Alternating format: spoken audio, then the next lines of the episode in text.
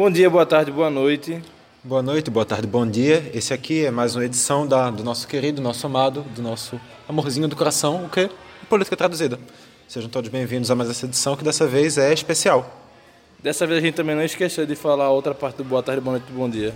Eita, enfim, errei.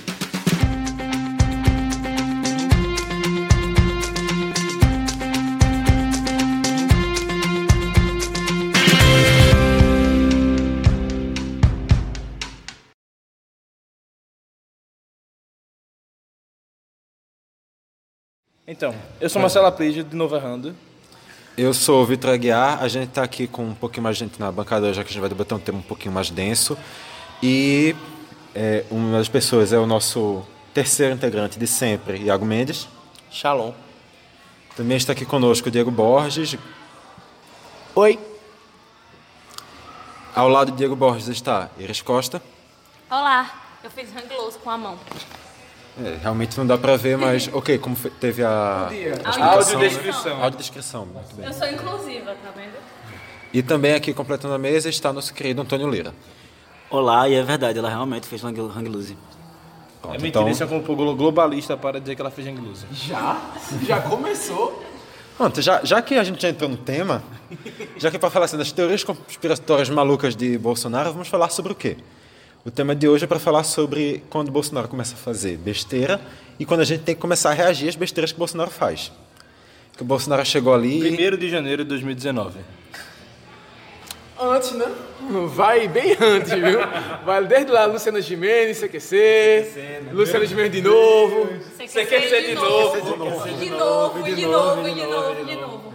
Valeu, Marcelo Tais, seu filho de uma puta. Fechando portas.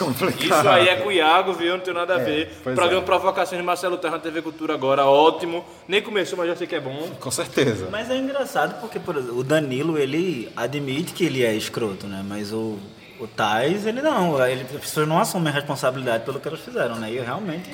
Sim, mas é, vamos pra pauta já, né? Quase Sobre o que é o programa, já tem quase cinco minutos de abertura, a gente não Já, disse que já- é. já que você tomou a ideia de dizer qual é o tema da pauta, diga aí qual é o tema da pauta. Calma, calma. Diego não tá acostumado com a forma do política, pelo jeito. A gente enrola, enrola, enrola pra falar a pauta. Pois é. Na metade do programa já acabou o programa e ia falar a pauta. Mas Qual é era a aquela, pauta? são, são cinco minutos pra gente chegar na pauta, pra gente chegar na pauta, que o programa fica sério, mas até lá é só enrolação. Pois é, lindo e tá uma lindeza, né? Exatamente. A ideia é essa.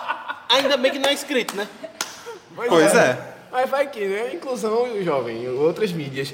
Mas, enfim. Por quê? Tu vai transcrever isso aqui? Não, né? Então, pronto. Se você vai transcrever, fica à vontade.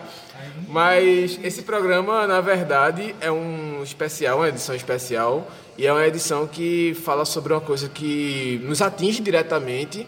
E não só por isso a gente está falando, claro. Nos atinge no sentido de nós, literalmente, integrantes do Caixa de Brita, Literalmente alunos. não no sentido do Carluxo. É, literalmente não do Carluxo. literalmente alunos da, daqui da Federal, então.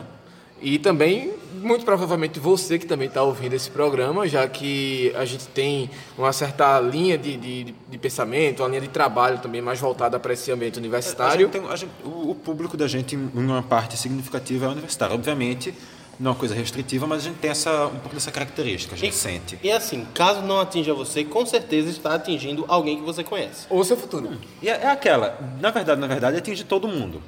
Mas A não ser que você não concorde com as vacinas, isso também atinge você. Quando o presidente corta a verba para essa área que falaremos hoje, isso vai atingir você muito. Você vai ficar com sarampo porque faltou a verba. Ou seja, você você está dizendo que então se as pessoas pegarem sarampo, a culpa é do Bolsonaro. Não é de Olavo de Carvalho. Ok, Ah, faz tá, mais Eu sentido. pensei que era por conta do Mercúrio, mas tudo bem. Ah, entendi, mas tudo bem também. o Mercúrio nas vacinas. Mas é, esse programa é sobre os cortes que foram realizados, pelo menos que foram anunciados, e já estão, na verdade, começando os cortes, sobre o valor que é investido pela União, investido pelo Ministério da Educação, principalmente, e sobre a própria educação, sobre as universidades federais, mais precisamente, cortes que são uma, uma casa muito pesada e que existem várias, vários, vários motivos e vários desdobramentos. É, nas palavras do nosso querido e amado ministro da Educação, Por é como se a gente tivesse 100 chocolatinhos e a gente simplesmente pegasse 3,5 deles e e devolvesse depois. Outra Deixa, pra comer. vamos fazer assim, então, deixa ele explicar. Deixa ele tentar explicar. Pronto, é. Vamos Vai ver lá, o que, é solta, quer dizer. solta o ministro. E a gente está pedindo simplesmente que três chocolatinhos, três desses 100 chocolates, três chocolatinhos e meio. Meia, não vou cortar aqui, deixa eu só cortar aqui, presidente. Três chocolatinhos e meio. A gente não está falando para a pessoa. A gente não tá, esses três chocolatinhos e meio. A gente não está falando para a pessoa que a gente vai cortar, não está cortado deixa para comer depois de setembro. É só isso que a gente está pedindo. Belas palavras do ministro, realmente tocantes, né? Tocantes diretamente na nossa educação, mas tocantes. Não dá pra dizer que não são tocantes. e não, mas não dá pra dizer que são tão lógicas assim, né? pois é. E nem que o toque é tão bom assim, né? Nem matematicamente. Pois é, e assim, se você não entendeu, nossa, mas assim, ele falou 3 chocolates e meio, ok, 3,5%. O que é que tem de tão errado? É porque são 30%. 35%. Somente. 35%. Quando ele falou isso, ele- na cabeça dele, ele estava achando que 35% de 100 chocolates são 3 chocolates e meio. E aquele chocolate que o Bolsonaro estava comendo, que você não teve como ver, mas durante o vídeo o Bolsonaro pega metade do chocolate e come, eu não sei, na minha visão aquilo significa que o Bolsonaro está comendo dinheiro público. É, Está é se minha apropriando de recursos da educação indevidamente. Só foi, foi a lembrando, né? compreensão que eu tive Se daquela analogia. comer esse dinheiro, eu não duvidaria não, né? Porque o nível da loucura ali é... Gente, mas o ministro, ele não era economista, não Isso, era? isso. Ele, ele é Exatamente. economista. Ele era economista. Ele não, ele é economista, formado na USP, mas tirou zero no primeiro período, segundo ele, por causa do governo Collor, um acidente que ele sofreu. Collor sempre lascando a vida do Brasil, Meu irmão, velho. eu vi o vídeo, porra, ele baixando e mostrando o ombro, velho, que vergonha alheia. Não tô dizendo que foi uma facada feca de Bolsonaro, mas o presidente podia seguir o exemplo do ministro e mostrar a cicatriz também. Aí acaba com toda a conspiração. Pois é. Só- só- a gente só tem que descobrir então como é que termina com a conspiração de que a Terra é plana, mas tudo bem. Aí mostra a terra. Como não sei. Então, sei lá, levar os terraplanistas para fazer uma viagem espacial. Deixa ele lá. Não, Eles iam achar que era um slide, pô. faz o seguinte, faz o seguinte, reúne essa galera todinha. E fala o seguinte, ó, galera, tem um pró e um negócio aqui. A gente vai fazer uma viagem com vocês, vai botar vocês na órbita. Aquele negócio, se ficar comprovado, se vocês comprovarem que a Terra é plana, vocês são os reis da Terra. Vocês mandam na porra toda e a, e a prole de vocês vai pra frente. Agora, meu irmão, se for redondo, pai, abre a porta e joga vocês tudinho pra fora, bando de arrombado. Na base do pisão, assim, ó. Desce, E Diego chutou no ar. empurra motor. Bicho, 2019 a gente achando foto de buraco negro, a gente conseguindo ter uma renderização muito legal. Mas é uma renderização de buraco negro e a galera tá dizendo que a porra da Terra é plana. Ah, vai pra puta que pariu, velho. Isso deve ser a prova de que, como a educação é valorizada por essas pessoas, né? Pois é. Pois Mas vocês sabiam que o cigarro não faz mal, né? Na verdade, o cigarro faz bem. O que faz mal é Porque, bituca. não, não, porque na verdade, assim, todo mundo que diz que o cigarro faz mal, na verdade tá num grande plano para trocar o cigarro pela maconha e controlar as pessoas com a maconha. Inclusive FHC e os Clinton estão nessa também. Ah, Claro, tudo- Jorge também, né? É, tudo, exatamente. tudo, tudo esses comunistas. Os, esses- eco, os ecocomunistas eles estão aí. Luiz Gerundina. Mas assim, agora que a gente já entrou, voltou no caso para o tema das conspirações, vamos falar da conspiração da educação de novo, né? Pois é. Que assim, a gente tem que fazer uma pequena contextualização, a gente tem que já passou a- essa última declaração dos, dos docinhos maravilhosos que estão faltando na universidade pública, que é o dinheiro no caso, e a gente tem que realmente que explicar, assim, como é que surgiu esse corte, de onde, de onde veio isso, para onde vai isso. Dá uma, dá uma, uma passada aí por cima. Marcelo, não uma passada de pano, por favor, uma passada no Até tema. porque se for pra passar pano, o Mike tá aqui, né? Deitado, sem participar, sem fazer nada. Disse o passador de pano de um jornal. Aí é outra história. Polêmica. Então, é, eu acho que. a gente- só interrompendo o Marcelo antes dele começar a fala dele, acho que não tem como a gente não começar esse, essa contextualização sem falar da influência do Olavo de Carvalho no governo Bolsonaro. Porque ele é um cara que ele tem um discurso amplamente anti- anti-acadêmico. Ele é, o, ele é o cara das frases que diz que a universidade só serve pra galera andar pelado, fazer suruba e fumar maconha. Alguém me avisa onde é que é essa universidade, por Pois favor? é, então, tô há nove anos e até agora não vi nada disso. E queria muito participar. Acho que estão me boicotando. Inclusive, a Janaína Pascoal, ela fala o tempo todo que tem festas open bar, né? Eu queria saber, porque as gastos, o dinheiro que eu já gastei aqui. com- Fui lesado. Eu não sei quando é que tem esse open bar, que até hoje, enfim. Alô, Anísio, libera aí, pai. Eu acho o seguinte, se tivesse open bar nesse tempo que eu tô na universidade, eu acho que eu já teria morrido. Assim, tô chegando nos 27, a idade propícia já pra isso. Eu jurei que era mais já de 27. foi. Não é, não é. Iago mente ter 27, Diego somente, 29. né? Somente. 29. E Diego pedindo pra Anísio liberar o Open Bar de cerveja. Anísio que fechou o RU, rapaz. Pois é, tá vendo só? Vai liberar Fechou a cerveja. Rio pra fazer uma boate ali na frente, pô. Falando agora dos reitores, uma coisa que eu tava pensando. Não era pra esses reitores estarem no dia seguinte, em Brasília, pra questionar isso? O que eu tô me questionando é assim, ah, esses reitores, o que, que eles estão fazendo? O que, que eles estão pensando? Por que eles não foram ainda? Eu vou, eu vou defender uma parte dos reitores agora. Os reitores do, dos IF se reuniram em Brasília, fizeram nota, criticaram o Bolsonaro. E os, e os servidores públicos liberais que não aceitam o plano de emissão voluntária nas universidades para aderir, eu espero muito que eles aceitem esse plano de emissão voluntária e adiram esse plano para eles saírem daqui e deixar quem defende de verdade a universidade pública. Não tem esse plano ainda, mas eu estou sugerindo ao presidente aí, Bolsonaro, seja liberal, crie um plano de emissão voluntária e os servidores públicos liberais aceitem esse plano e deixe quem defende a universidade pública que fique na universidade pública. Estado mínimo, redução dos gastos, blá blá blá, então nada mais justo, né? Enfim. E aí, assim, é... quando troca-se o ministro da Educação, troca o Vélez pelo Weintraub, que pelo jeito é mais olavista do que o Vélez, Sem dúvida. que era considerado um, um grande cara pelo Olavo e tal. E aí é inversamente proporcional ao tamanho do cérebro, né? Então, Quanto né? mais olavista, menor o cérebro. Não sei se menor o cérebro, mas menor a capacidade cognitiva, com certeza. Ah, isso E a gente nem vai ter mais como pesquisar e confirmar. Poxa. É verdade. Tá ligado? tá ligado aquela história de, nossa, o brasileiro tem que ser estudado? Então, não vai rolar mais não, Vai porque não tem não, pai. verba, pai. A gente vai voltar a fazer fogo aqui, ó, no... Atrito. Pois é. Fricção. Pois é, no galinho, no galinho, no galinho. Faz tempo. Pois é. E aí, assim, é, tudo começa quando os, os olavistas do governo começam a pressionar para que aqueles que se opõem a, ideologicamente aos ideais do governo comecem a sofrer sanções.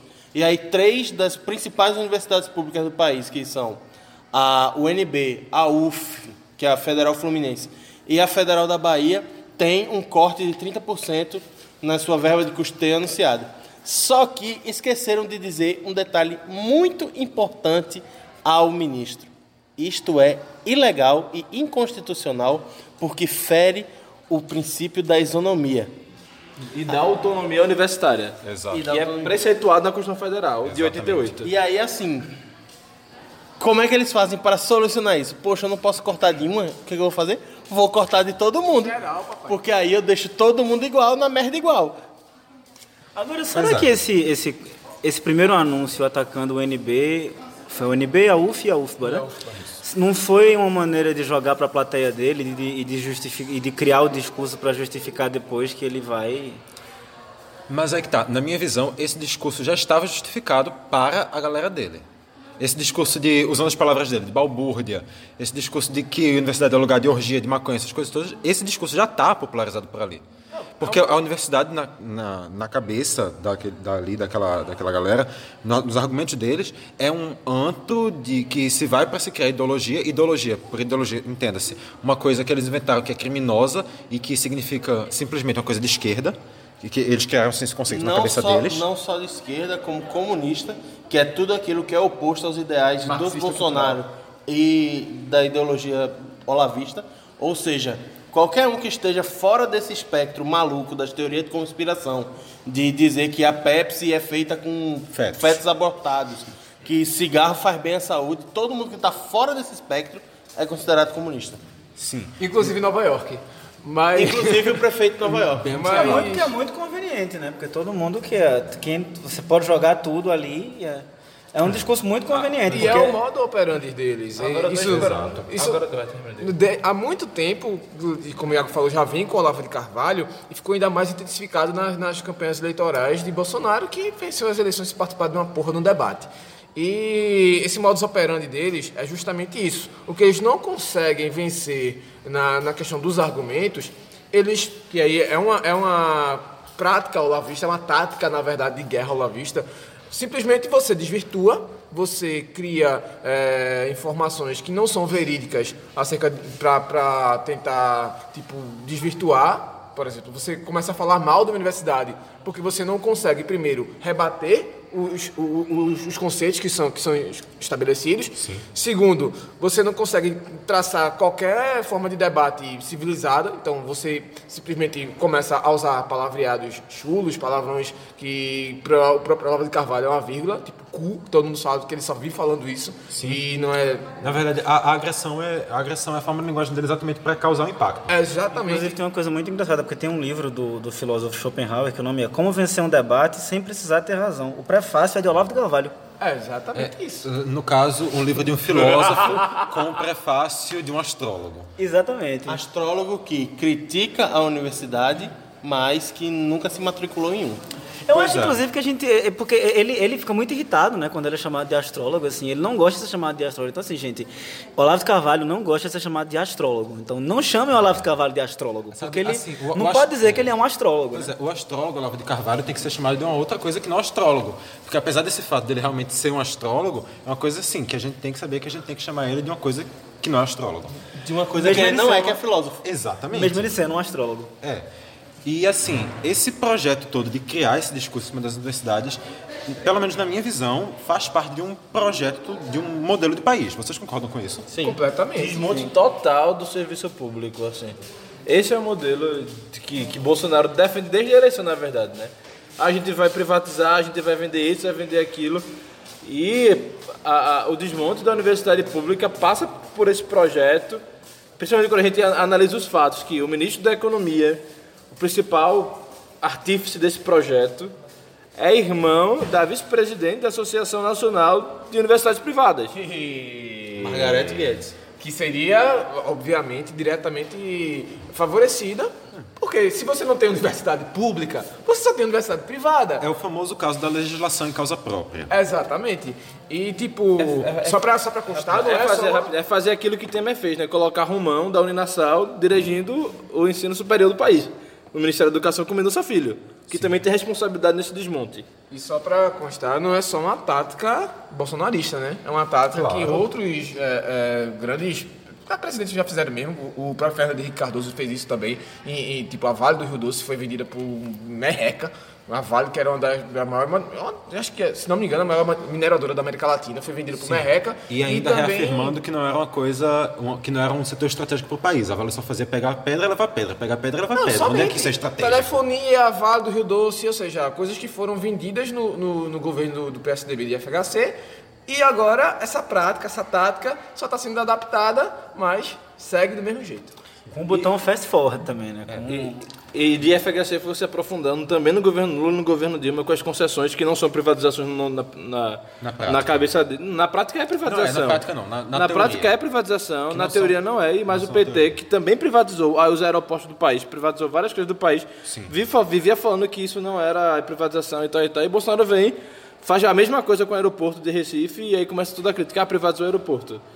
Agora, Tá uma coisa ligado? que, que é legal falar também é porque é, teve muito corte no no ensino superior, no governo Dilma, mas assim, todo mundo agora está dizendo que, ah, porque não se criticou, se criticou sim. E assim, teve greve, a maior greve da história 2012 da UFPE tá foi em aí pra provar, 2012. né? Então, assim, tinha greve o tempo todo. Na rural, eu inclusive, tava. teve mais greve do que eu aqui. Então, assim, teve protesto, teve greve, teve sim. Não, não é verdade isso que as pessoas não criticaram no governo Dilma, não. Criticaram e criticaram muito. É E porque aí que tudo é tá, assim, né? é- E é o PT? fácil, é, é fácil usar o, o argumento de ah, mas o PT foi pior, o PT foi pior, quando na verdade nem se sabe. Porque simplesmente o PT se criou um, um imaginário de que foi uma coisa que pegou o Brasil, que era o país maravilhoso, e transformou o Brasil em todas, todas as dificuldades que tem hoje, como se fosse uma culpa do PT. E também existe a falácia de que o país era, era um inferno e o PT transformou numa coisa linda, né? Igualmente, igualmente. Mesma, mesma coisa. O- Nem o- tanto ao céu, nem, Nem tanto tanto ao mar. inferno. Pois é. Não é, o, o PT não é nem aquilo que os petistas apontam, nem aquilo que os olavistas apontam. Pois é. Mas na. Mas assim, o que diz o Mac, né, sobre a gente falou que o Mac cortou, cortou e cortou, porque cortou realmente. Mas a nota oficial do MEC, ele, é, o MEC fala que o, os, o- os cortes não. O MEC usa a palavra. Contingenciamento. É, o contingenciamento foi feito por determinação do, do Ministério da Economia. Fala assim, o bloqueio.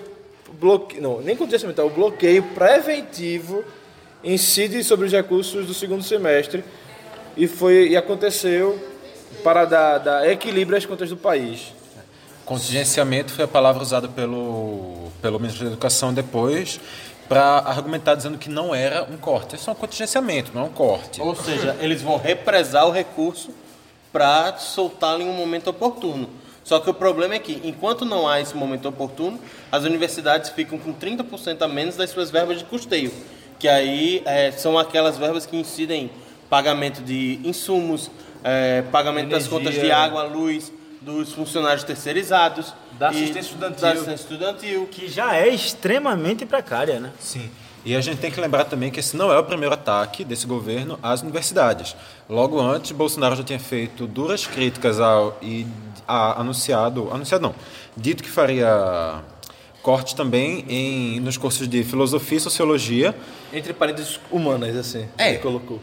Porque E- são, segundo ele, cursos que Não dão retorno não dão imediato. retorno imediato ao contribuinte. O Só país que- deveria priorizar coisas que dão retorno, nas palavras dele, que seriam engenharia, medicina, ou seja, aqueles cursos tidos como os cursos de, de que dão dinheiro. Agora isso só além mostra. de ser cursos que estão alinhados em grande parte aos ideais do governo. Agora isso só mostra como o pensamento dessas pessoas em relação ao ensino superior é limitado, porque o argumento dele é que ele só vai dar dinheiro para cursos que deem um retorno direto. Mas ensino superior e investimento em educação e em ciência não é uma coisa para dar, dar retorno direto, é uma coisa que você investe agora e daqui, daqui a 30 anos vai fazer o teu país chegar lá na frente. E não tem nenhum país na história da humanidade que tenha se tornado desenvolvido sem pensamento acadêmico, sem universidade, E- e- sem... E esse, na verdade, é o ideal não apenas para para a situação da educação superior, mas da educação como um todo. Desde a educação de base, é um, é um projeto de longo prazo. Educação é um investimento de longuíssimo prazo. Assim, é, é uma coisa que a gente esquece que influencia nas disciplinas ordeiras do currículo básico da educação nacional, como a história, geografia, etc. e tal. E uma coisa que me veio à mente agora, enquanto eu estava falando, é o seguinte: o governo critica muito a questão do Paulo Freire como patrono da educação, etc. e tal.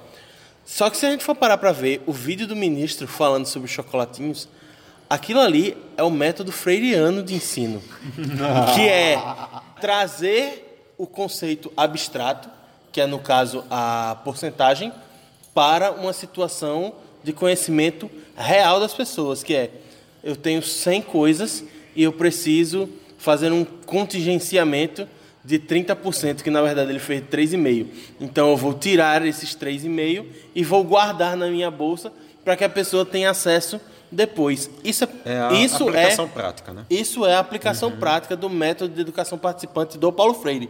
Só que eles são tão burros que eles não sabem nem o que eles combatem, nem o que eles deveriam combater, e usam o que eles combatem para fomentar as ideias deles. Mas aí acho que é também conveniente a eles fazer isso, né? Que é justamente a prática de, de Olavo de Carvalho. Que, tipo, se você não conhece, se você não tem o domínio sobre aquilo, você simplesmente ataca, irmão. Porque se, se as pessoas não tiverem o mesmo domínio que você, ok, então tá tudo explicado, tudo, todo mundo segue no mesmo barco, todo mundo sem saber, no barco do desconhecimento, na verdade, sem saber o que é a, a- a verdadeira a prática de, de, de Paulo Freire. E aí segue o jogo e a galera continua se replicando esse, esse discurso de que não vai levar a canto nenhum. E aí, assim, pode ser até antecipação minha, mas é uma coisa que a gente tem que começar a pensar na universidade, que é começar a levar o conhecimento que é feito, tirado aqui, conseguido aqui, para os outros lugares. Mas isso a gente fala mais pra frente. Vai, Marcelo. Então, só retornando aí o que o Iago falou sobre o MEC devolveu a, a verba em momento oportuno. A própria nota do MEC, e isso na verdade me faz refletir, porque a nota do MEC fala sobre reforma da Previdência, me, faz refletir, que defender a educação pública, a universidade pública, os institutos federais, as escolas federais, como o Colégio Pedro II no Rio de Janeiro, passa também por defender a Previdência Social, porque a nota do MEC fala assim, olha, a gente vai devolver o dinheiro no segundo semestre, se a reforma for aprovada, se, se a economia melhorar, como os o mercado aponta, algo do tipo assim, a- a- o MEC fala. Então, isso me faz pelo menos compreender que defender a educação pública nesse momento é também defender a previdência social. E defender a previdência social é desfazer a reforma do governo Bolsonaro, que ataca diretamente os professores da gente, que ataca diretamente os nossos pais, que ataca diretamente a galera lá do, do Centro Acadêmico de Vitória, lá do Centro Acadêmico do Agreste, que é filho de produtor rural, que é filho de. de, de e, e isso ataca. A gente precisa defender a Previdência para de- defender a educação pública. Era mais ou menos isso que eu queria falar assim. Isso é uma chantagem, né? Porque e eu acho que, que, que mesmo se mesmo se porque existem pessoas que são favoráveis à reforma da previdência, existem pessoas que, que acham que tem que ter um ou tem que não ter outro, ou tem que ter algum tipo, mas eu acho que sim.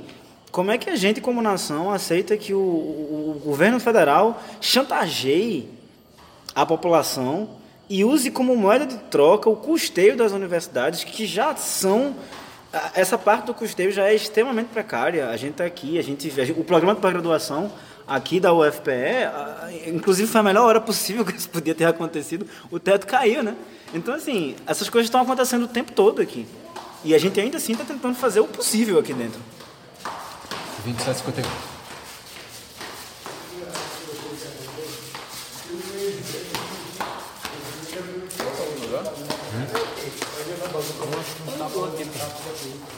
Eu acho que ele vai estar carregando.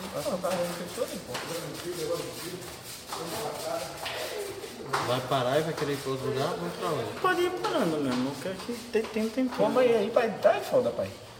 Pra editar de dois em dois minutos é pra se foder. Por que a gente não vai lá pra cima então e fica na frente do, do corredor do Decon? No corredor não rola. Corredor, a pessoa tá passando aqui na sua frente. Bicho, essa hora tá é, fechado. É pra ficar na frente. É, pois é, Antônio, realmente eu, eu concordo contigo. Acho que realmente que tem esse, esse caráter um pouco chantagista na situação, mas vamos aqui. abrir pra- Pouco chantagista? Um pouco foi forma de falar. É só, só aquele hábito mesmo, de usar a palavra. É um muito, é um muito e mais um pouco chantagista. E você pensar também como é que fica a imagem internacional, né? Porque, assim, não tem como nenhuma nação ser uma nação e crescer de qualquer forma se você não não investe em educação, em pesquisa e em ciência. E aí é o quinto maior país do mundo, o presidente está chantageando a população, bloqueando o recurso de custeio de universidade, ou seja, arriscando não ter conta de luz para pagar. E aí a gente pode fazer só um contrapontozinho assim, só com o pessoal que a gente gosta de se comparar depois de uma tragédia que aconteceu em 2014. Enquanto aqui estão cortando 30% da verba do custeio, a Alemanha, na mesma semana, aprovou um incremento de 160 milhões de euros no orçamento. Bi- bilhões. Bilhões. Bilhões de euros no orçamento. Não faça como o nosso ministro. Mas. Eu- só errei a É um incremento, É um não incremento. é? Exatamente. Não Não é- é, o total. Ainda é tem algo, muita. É algo que já era investido e eles estão só, ó, estamos com essa grana aqui, a gente vai fazer ainda mais. Fazer o quê? Bota, Tem bota na educação, porra. Tem uma história curiosa, foge um pouquinho, mas é rápido, assim, sobre a Alemanha, porque tem um, um- um seminário, um, um grupo de debate que é realizado na Alemanha chamado Epistemologias do Sul, que ele chama pesquisadores do chamado Sul Global, no caso América Latina, África, e, e muita gente questiona por que, que esse debate ele é realizado na Alemanha e não nesses próprios países. Por causa dessas coisas, né? Acho que está explicado, né? É, inclusive, é, boa parte dos investidores em relação a produtos de conteúdo de mídia, é, aqui no Brasil, principalmente, vem de fundações, por exemplo. É, tem um grupo de, de pesquisas, um grupo de estudantes que tem um podcast. Alô, alemão, se você quiser investir aqui, ó, na galera aqui que tá fazendo conteúdo de informação, conteúdo acadêmico, tamo aí. Então, Se quiser me ensinar alemão também. Ô, rapaz, na hora. Fã de Michael Schumacher tá aqui na hora. Mas. é, só pra. Inclusive, eu tava usando aqui a DW, viu? A Agência Pública da Alemanha, como fonte, viu? Pois é. Mas só pra não me perder um pouco do, do, do, do outro raciocínio de Antônio, só pra ser também mais sincero, a gente tá aqui gravando dentro do Centro de Artes e Comunicação da Federal. A gente. Você ouviu alguns passos. do- do- na primeira parte do podcast, agora estamos mais tranquilos, estamos num ambiente mais Você pode reservado. estar ouvindo um pouco mais de eco só, mas É. aí... E E pode ouvir também gritos. alguns outros passos e gritos aleatórios, né? É. E, assim, eu acho um pouco curioso que, na minha visão, pelo menos, essa situação toda, caso realmente seja consolidada, isso tudo pode começar a gerar um ciclo. vem menos investimento para a educação, isso gera uma falta de conhecimento maior no país. A falta de conhecimento vai gerar uma, um ciclo que um ciclo de, continua, de continuamento de poder cada vez maior. Aquele, aquele poder vai querer cada vez investir menos na educação, a população vai ficar cada vez menos informada e vai se mantendo aquele ciclo de continuação de poder. Uma é- desqualificação absurda de mão de obra. que é mais ou menos a mesma coisa que aconteceu na mesma Alemanha no período nazista. Comparação, inclusive, é feita pelo Renan Calheiros, que, que colocou que essa, esse corte de 30% poderia ser similarizada à queima de livros imposta pelos Total. nazistas, que Até foi uma das primeiras atitudes dele, simplesmente tocar fogo em livros para que o conhecimento não se difundisse e eles tivessem mais acesso ao poder, porque o pessoal não ia ter eh, capacidade de conhecimento crítico. E outra coisa, nessa questão, voltando à parte da chantagem, nem precisa ir tão longe assim, a longo prazo, de você imaginar que o corte na educação vai gerar isso tudo. Então, é uma coisa muito mais simples, minha gente. Se Bolsonaro ele consegue, com essa chantagemzinha barata, aprovar a reforma em cima das costas da educação, isso vai virar moeda de troca para tudo. Toda vez que quiserem aprovar alguma coisa, vão bloquear da educação. Isso não, isso não pode passar, porque isso tem um potencial gigante de simplesmente virar moeda de troca, simples. Quer fazer alguma coisa, bloqueia a educação, ponto. E cria um precedente de dar um poder quase tirano a ele, né? Que, que, que não, não faz sentido em nenhum país que se pretenda sério. Como é que ainda tem gente que se diz liberal e a- a- defende um absurdo desse, assim, é? Enfim. Que na verdade, na verdade, e aí eu dei aqui a retomar e vou retomar agora, é, isso é, na verdade é um atestado de incompetência do governo e da liderança do governo, principalmente na Câmara do- do- do- dos Deputados, de não conseguir aprovar essa reforma, de não conseguir apoio suficiente para aprovar essa reforma. Tá certo que a reforma é nociva pra cacete, mas ela é necessária. Não nesses termos que está hoje, mas a gente precisa sim ter uma reforma, até porque a gente tá vendo ah, o aumento da, da estimativa de. população tá envelhecendo. tá envelhecendo. E, e tá envelhecendo com uma grande estimativa de, de, de vida. Tipo, as pessoas estão envelhecendo, mas com qualidade. Não é aquele, aquele envelhecimento de qualquer forma, que você não explica é, nos, nos autos de censo. E aí vai toda uma prática, vai toda um- um- uma tática, na verdade, quase de guerra mesmo. Porque você, é, você tira dinheiro também do censo. Porque se você tira dinheiro do censo, você não tem essas informações. Se você não tem essas informações, você não tem como planejar. E se você não tem como planejar, você- qualquer merda que você colocar, a galera vai engolir, porque você não tem como rebater com, com, com dados, não tem como rebater com informações. Ainda mais agora, Diego, que o presidente da República fala que o IBGE mentiu sobre o Pois desemprego, é. por exemplo. Bicho, o cara, de- é, tipo, tira toda a credibilidade. As- os órgãos que são especializados em fazer as estatísticas do país. Do próprio E- país. E aí, assim, tu fala que é tipo uma guerra. Não, não é tipo uma guerra. É uma guerra ideológica, muito bem estruturada, muito bem pensada, e que chegou o momento de começar no momento em que o Bolsonaro conseguiu ser eleito. E- Esse modelo vem sendo pensado pelo, pelos radicais da direita, pela ultra, ultradireita e pelos conservadores brasileiros, desde que o, a dita esquerda chegou ao poder. Eles vêm pensando, não, a gente precisa encontrar um modelo para que a gente retome o poder e consiga manter o nosso projeto de nação. Não conseguiram nas urnas, né? Não conseguiram nas urnas, e aí assim, agora quando eles conseguem, eles pegam e começam novamente a retomar tudo que eles já tinham feito. Na década de 90, tiveram, teve um período de ato em que o Brasil teve uma maré muito boa, um crescimento muito bom, e aí assim, qual é a ferramenta que eles usam para isso? Um, suprimir os dados, e dois, começar a atacar a galera, o pessoal pensante, é, a academia, para poder não ter pessoas que defendam o que foi feito. Especialmente porque a academia cresceu muito durante os anos do governo do PT. Total, e ataca na raiz, né? Tipo, claro que talvez não tenha um resultado do imediato, mas daqui a 20, 30 anos, imagina o impacto que a gente pode ter na, na- até na questão de mão de obra, na, na questão de, de formação mesmo de, de cidadãos aqui no Brasil. De daqui a 20 anos, por exemplo, se não entrar as pessoas, se não, gente não tiver o ciclo que é natural de entrada e saída de, de, de estudantes na universidade. Por exemplo, se a gente passa a chegar em 2020 e ninguém entrar na universidade. Tipo, daqui a, a- a- talvez não agora, mas daqui a 5, 10 anos a gente pode ter um impacto absurdo de um retrocesso muito grande na questão da qualidade da mão de obra. E Não só da mão de obra, como no desenvolvimento científico total. e na formação das pessoas na educação básica. Imagina só, se não entrarem professores, pessoas que querem ser professores na universidade. Um dia os professores que aí estão vão se aposentar ou vão tirar licença. E aí, assim, o mercado que já é super inchado, porque tem, infelizmente, professor subvalorizado, precisa de 3, 4, 5 empregos para conseguir sobreviver de maneira digna. Imagina, por exemplo, essas pessoas começarem a sair sem ter quem repor. As vagas vão, vão aparecer exponencialmente e não vai ter quem ensine. E aí, como é que vai se fazer? Vai levar outro projeto que é de- muito difundido pelos olavistas. Vai ensinar em casa? Mas vai Escola ensinar- militar. Vai ensinar em casa como? Pois é, bota na escola militar. E aí, assim, entra um ciclo de da galera sendo é, criada todo num pensamento só, que é tipo o pensamento da academia militar. E aí vira um clipe do Pink Floyd. Uma coisa que é. E assim, já que a gente já entrou nessa seara, eu acho que a gente pode então pular aqui o próximo tópico. A gente começou contextualizando, passou aqui bastante tempo contextualizando, porque realmente é. Mas só uma, coisinha.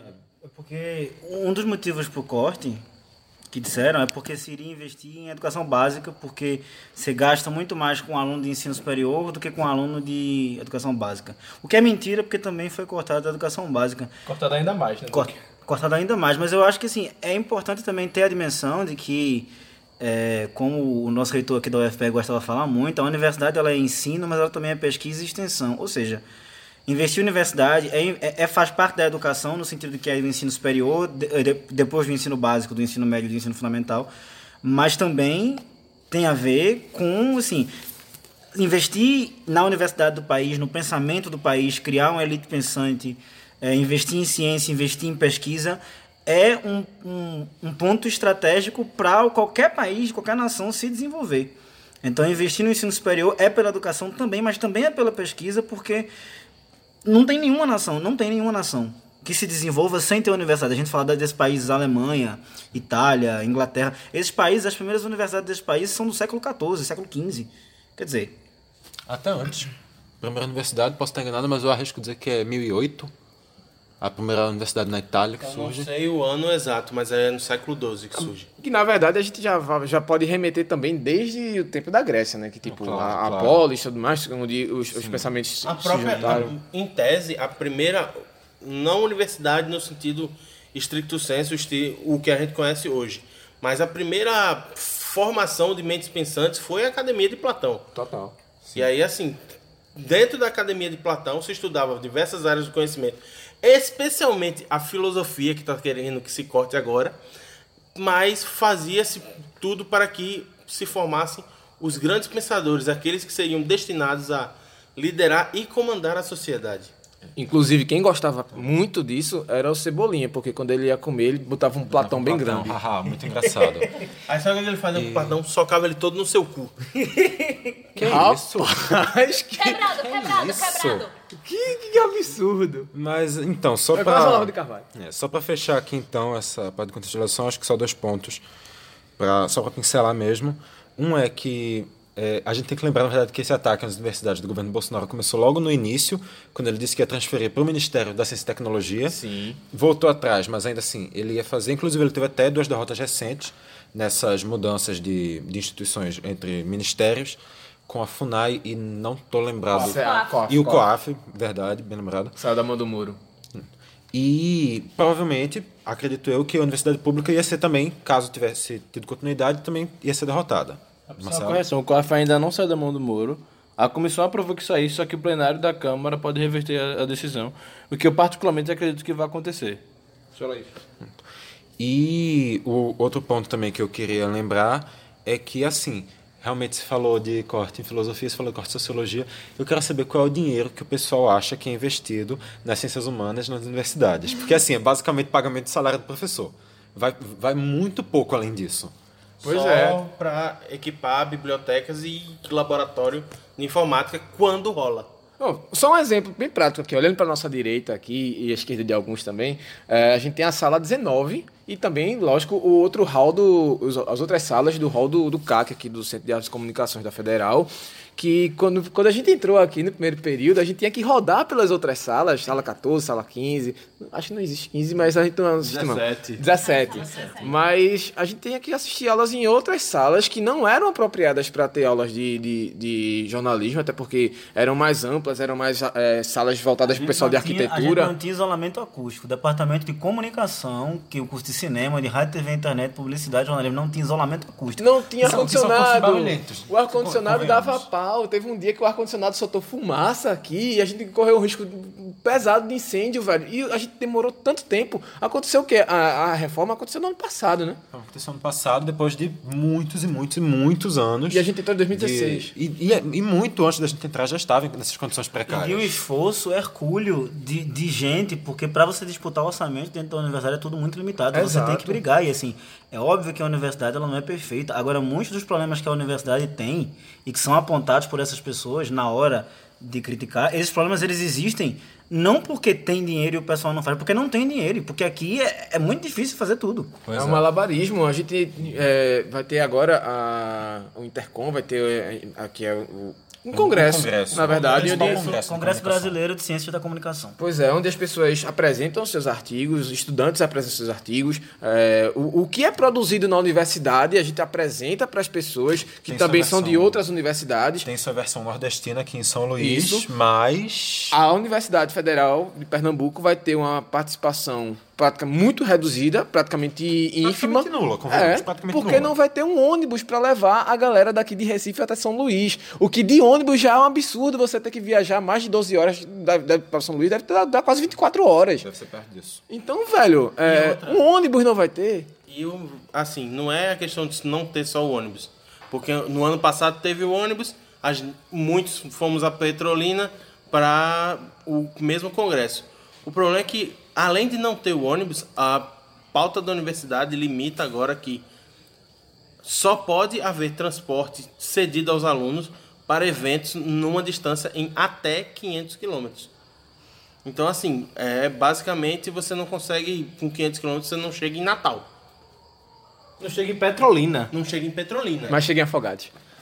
Ah, com certeza. Mas, Mas no dia então, que tiver é, evento de seguindo, né? comunicação lá, tá de boa. Só, só uma pequena correção, chega em Natal, tá? Chega? Chega. Não chega em Mossoró, mas Natal chega. não chega no ano novo, mas no Natal chega. Meu irmão, Velho. Depois dessa piada horrível, a gente encerra o primeiro bloco, vamos pro segundo. A gente já falou, de, to- fez toda essa contextualização, o tema é complexo, contextualizou. Vamos agora falar das consequências.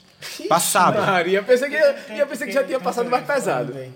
Mas é que a gente estava falando do, do Congresso, mas uma coisa que também as pessoas não sabem, que é bom que as pessoas saibam para esclarecer, é que é, a gente a gente tem que prestar conta de tudo que a gente faz aqui, sabe?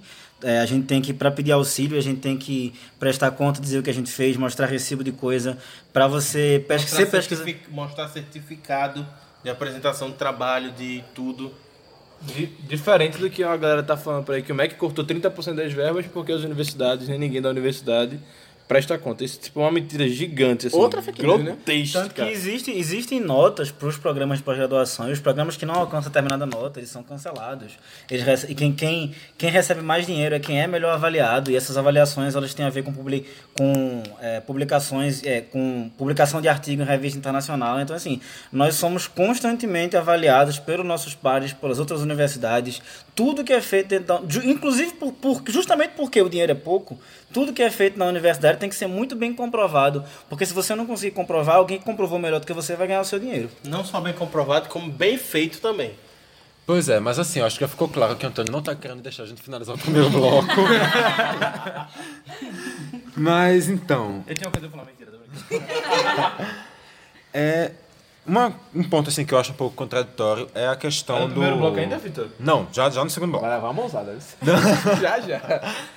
O, as empresas, os, o, muita, muita coisa do âmbito liberal apoiar o, mercado. sucateamento, o mercado, apoiar o sucateamento do, da universidade pública, quando muitas das pesquisas da universidade pública brasileira dão melhores condições para a existência do mercado brasileiro. Por exemplo, na agricultura, que tem uma condição muito valorizada pelas pesquisas que vêm de dentro do próprio país.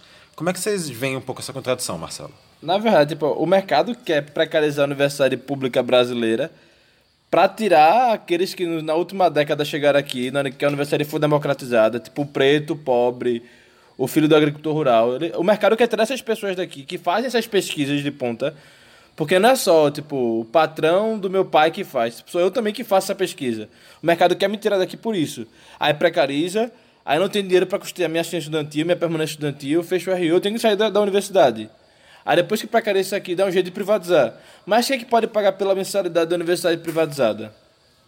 Ninguém, ninguém mais, ninguém menos que o filho do patrão do meu pai. Aí ele vai continuar fazendo a pesquisa, eu que poderia estar aqui fazendo a pesquisa não estarei. Tenho que me dedicar e algo, eu não, não é algo que eu acho ruim, tipo, a- apenas um curso técnico. Tanto não acho ruim que fui tentar fazer um.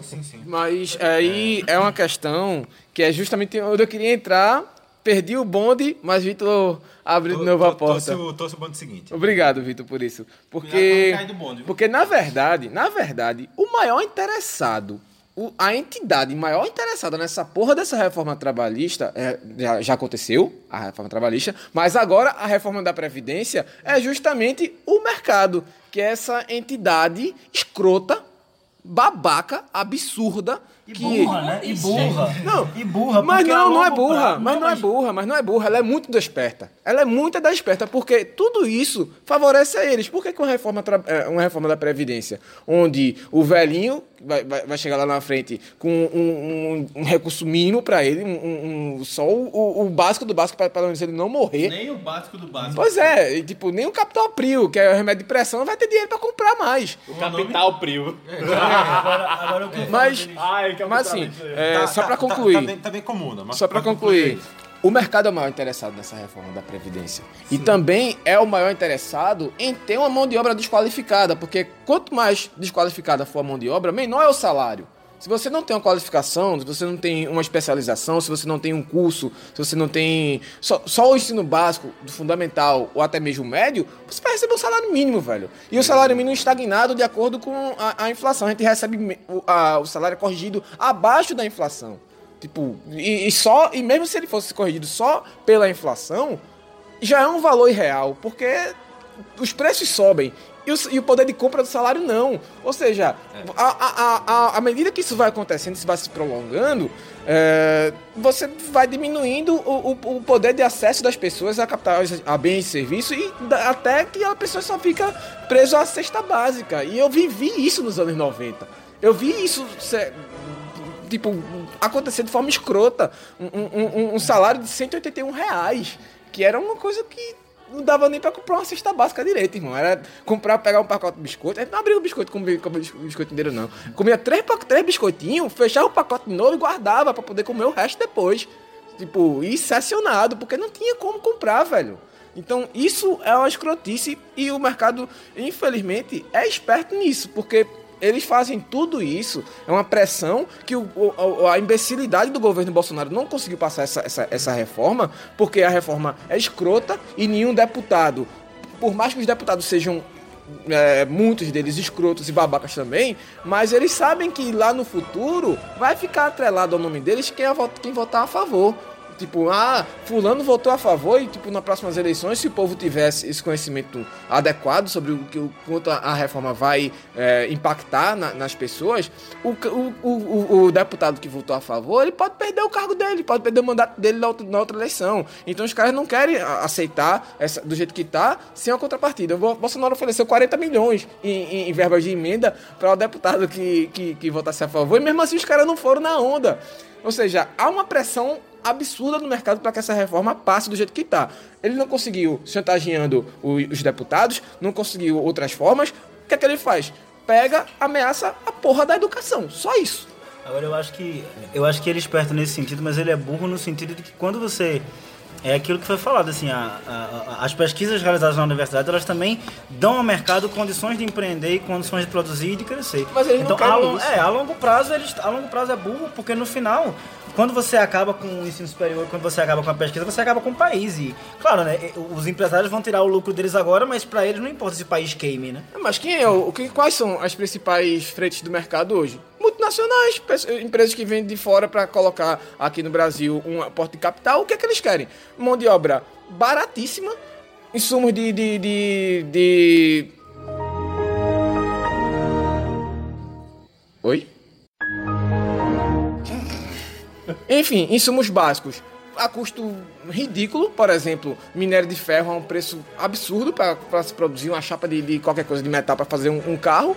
Os caras querem isso, pô. Querem chegar aqui, isenção de imposto, mão de obra barata e matéria-prima. A palavra me, me fugiu a cabeça. Matéria-prima de graça. Meu irmão, quer mais o quê, pai? Quer cagar na minha cabeça também, porra? É... Quer fuder a porra da minha previdência, caralho?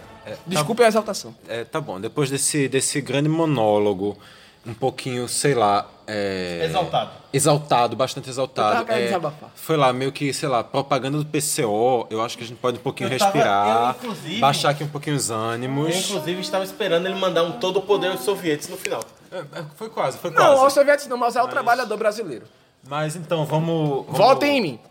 Vamos então abaixar um pouquinho o nível e voltar aqui a palavra com o Marcelo. Abaixar o nível da voz, né? Então, Diego, tu falasse aí tanta coisa que quase que eu me esqueci, que eu tô quase me esquecendo, tô enrolando pra se eu lembrar as coisas agora, enfim. Tu falasse aí tipo, dos deputados que não querem votar e tipo, eu concordo contigo muito nisso. Primeiro, quando a gente observa que tipo, o maior expoente dos, entre os deputados da reforma trabalhista, que é hoje o secretário da Previdência do governo Bolsonaro, concorreu, que é o Rogério Marinho, concorreu à reeleição e fez o quê? Perdeu. Tipo, a galera percebeu que ele tinha votado, não votou nele. Tipo, e isso acontece hoje. Mas também falar assim, um pouquinho antes, acho que é um bem muito antes, quando tu começou lá no início, tipo, uns- uns 15 minutos antes do, do final, assim, tu falasse que o mercado. Quando ele começou a gritar. É, o, o mercado é burro porque. É esperto, na verdade, porque quer mão de obra barata e blá blá blá, quer desqualificar as pessoas. Eu, na verdade, penso até que é o contrário. O mercado quer que as pessoas sejam qualificadas para fingir daquele negócio assim, ah, a, a democracia, a, a não, inserção. Marcelo. Não, deixa eu terminar, senão eu vou me esquecer. Tipo, eu, eu acredito que o mercado ainda queira que as pessoas se qualifiquem, mas o mercado quer mão de obra barata, quer a precarização do trabalho. É tipo, não vai ter emprego para todo mundo. Tu se formou em jornalismo agora, tu não vai ter emprego. O que tu vai fazer? Ou tu submete a, a, a, a- quase uma escravidão, assim. Aí Chega de trabalha na se- Contax. 6 horas da manhã, larga de 8 horas da noite pra, pra fazer a matéria que... Mas teu horário é de 5 horas, tipo, pela lei, só que tu tem, tem que submeter. Assim, já Não. acontece, né, irmão? Eu não, vou- eu não vou falar o que acontece quando acontece agora, até Tá porque, rolando, né? Tá rolando. enfim, mas tipo, tu faz isso, aí tipo, não, tu tem que submeter essa, essa escravidão. Aí, tipo, depois, além de atacar teus direitos trabalhistas que já fizeram isso, agora quero atacar tua previdência. E o que e isso faz assim, tipo, você não tem emprego, vai ter que submeter. Se quer, quer se aposentar no futuro, aceita o pequeno salário agora, senão você não vai ter salário nenhum no Não futuro. reclame e trabalhe. Exato. E além de, de tudo isso, o ponto que eu vejo não é exato. Eu concordo com o Marcelo. Eu, na minha visão também não é que eles não querem a mão de obra qualificada. Até porque, se eles não tiverem a mão de obra qualificada, eles vão ter que buscar uma mão de obra qualificada lá fora, que vai ser mais cara ainda. O ponto é que eles não querem que aqui. Eles querem realmente ah, o sucatamento da questão trabalhista aqui no Brasil e eles querem que aqui o, o pensamento crítico seja cada vez menor e menor e menor, menos difundido, para que as pessoas não questionem aquela situação trágica que elas estão vivendo. Que elas acham que aquilo é normal porque aquilo tem que ser assim. E aí, tipo, precariza as relações de trabalho, falar assim, tu tem que aceitar, sei lá, um salário mínimo, porque obrigado, tem que dar um salário mínimo. Tu tem que aceitar isso pra tu poder ter, sei lá, os 400 reais lá na frente. Se você quiser fazer melhor, você pode colocar no sistema de capitalização. Que essa é a reforma do, do, do governo Bolsonaro pre- pretende aí, né? Criar um sistema em que tu vai, entre aspas, administrar teu próprio dinheiro, dando, sei lá, teu salário todo mês pro Banco Bradesco, pro Itaú de João Moedo, pro Bradesco de Levi- Le- Joaquim Levi, do BNDES, pra tu se lascar no final de tudo. E que, tipo, aí a pessoa que se aposentou pelo regime do INSS não vai ter garantia de que vai ter dinheiro. Pois é. Porque o dinheiro que tava, iria pro, pro, pro INSS foi pro Bradesco, foi pro Itaú. E ia lascar todo mundo.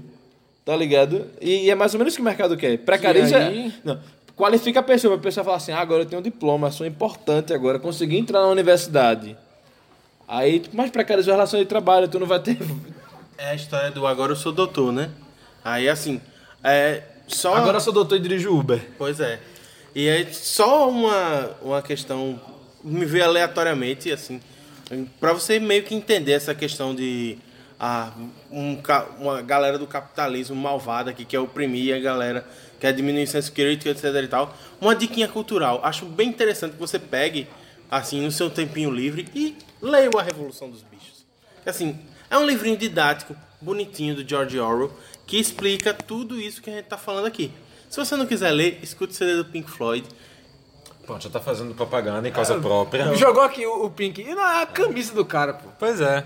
Mas assim, eu acho que é interessante porque ajuda a contextualizar muito de, num, campo num campo fictício um, coisas que a gente tá vendo na realidade. E, E por assim, favor, só, por só favor, lembrando, por favor. não são obras comunistas, tá, galera? Pois é, né? o, o, o Roger Walter já fazia isso lá, lá atrás, viu? Não mudou de uma hora pra outra, não. Pois é, é de 77. Se você ouviu todo esse tempo e, as, e voltou no Bolsonaro, você tá errado. Pois é. Você tá muito errado. E, outro, e só pra contextualizando, contextualizando e tal, eu esqueci o que eu ia dizer. Que remédio? Remédio Alzheimer. Alzheimer? O senhor pediu um remédio de Alzheimer. Qual é o nome? Bom, se imagina se fosse eu. mas, mas Não, tudo o- bem. O bullying ia ser forte, mas enfim. Pesado. Então, já que. Se você lembrar, você volta aqui, mas então, seguindo. É, o- um dos pontos, como a gente já debateu aqui, um dos pontos mais afetados na, na, nesse corte das universidades é um ponto que já vem sendo bastante atacado desde o governo Temer, que são as bolsas de assistência, né? Sim. Durante o governo Temer a gente teve um, um grande problema, pe- pelo menos aqui na Federal. Bolsas que iam até 700 e não sei quantos reais, que agora estão bem reduzidas. É, acredito eu que praticamente não me recordo nenhuma bolsa que chegue a ultrapassar os 380. E 382, para ser mais O específico. PIBIC, o PIBIC ele ultrapassa, mas é porque é, respons é responsabilizado, não, é atribuída a responsabilidade a órgãos de fomento, como no caso, no nosso caso, a FACEP.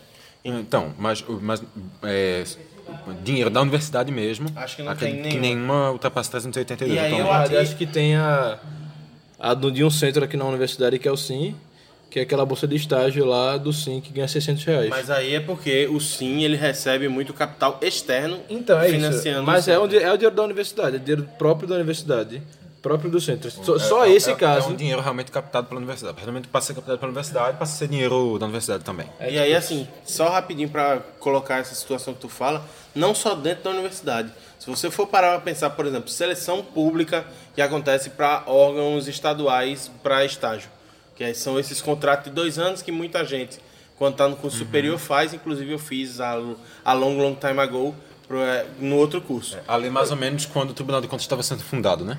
É, só tem um pequeno problema que não foi no Tribunal de Contas, né? Mas aí, assim... Nem chamava de conta. Chamava é. de abaco ainda. Tá vendo só? Pois Mas é. assim, é, E aí, assim, é, se você for parar pra ver e for comparar, por exemplo, na época em que eu fiz a seleção pro TJ em 2012, e for olhar o concurso que saiu, o concurso não, a seleção simplificada que saiu esse ano, o valor era maior naquela época, em 2012, do que o que é hoje. Se, eh, dando um exemplo prático disso, eh, no lançamento agora da, da rádio da, da, da, da Universidade Federal de Pernambuco, a rádio... A Paulo Freire. Isso, a Rádio Paulo Freire, eh, a professora eh, Paula ela me chamou, perguntou se eu tinha eh, interesse em participar, de, de ajudar, de certa forma, contribuir e até estagiar aqui, eh, colaborando com o, o- o lançamento da rádio, já que eu tinha trabalhado em rádio, tenho um, um- um certo know-how disso. Mas, para mim, infelizmente, era inviabilíssimo. Eu não poderia jamais, pelo menos na minha situação econômica atual, abrir mão de um estágio da- da- das redações. Eu estava saindo do diário, passando para o JC na época. E eu não poderia jamais abrir mão de, um- de, um- de, um- de uma, de, uma, de uma bolsa desse, desse porte, que hoje é, gira em torno do salário mínimo, para receber menos da metade disso, porque, infelizmente, eu não conseguiria me, me manter com isso. Mas imagina o quanto que a universidade, é, por exemplo, isso é só um exemplo. Imagine isso em outras praças, em outras, outras situações. O quanto da univers, que é a universidade, as universidades e, e o capital público, na verdade, perde em, em profissionais, perde em materiais, perde em qualificação por conta disso, porque o, o retorno em- em- em- desse, desse investimento, o retorno desse trabalho, dessa mão de obra, é muito básico. O estudante que hoje estagia, é, ou trabalha, ou tem algum vínculo empregatício, ou não empregatício, mas em relação às universidades, é um valor muito abaixo do que ele realmente deveria, o que poderia É receber. um valor praticamente irrisório, porque assim, é, ninguém consegue se sustentar com apenas 382 reais. E aí, assim, tipo, não consegue, mesmo você morando na sua própria casa, muitas vezes você não consegue suprir necessidades básicas. Não, isso é nem a passagem, a alimentação e, e outras, outros custos com share, assim, principalmente no nos primeiros períodos. Isso- esses três, só essas três contingências da gente, só isso já vai embora, velho. E tem uma coisa que a gente tem que ter a noção, é que a gente mora num país que ele tem dimensões continentais e tem uma população muito grande, muito espalhada, e uma coisa muito boa dos governos do PT foi a, inter- a interiorização das universidades e também o estímulo, todas as políticas de inclusão com as cotas, que colocou muita gente dentro da universidade que não estava. Mas tem muita gente que precisa desse dinheiro porque, assim, não tem ninguém em Recife, ou não tem ninguém em Caruaru ou em Vitória, que são os locais que, enfim.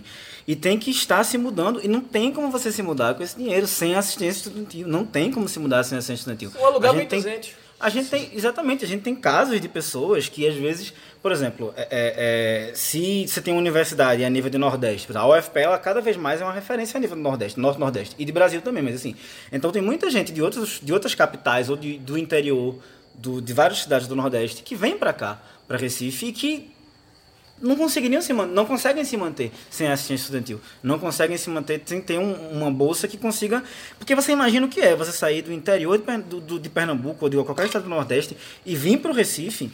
Às vezes não precisa nem o interior tão longe, mas assim, é, eu acho que assim, quem não, quem não conhece a realidade do Brasil é que acredita que, que é possível você se. que isso é um privilégio ou que é possível se manter.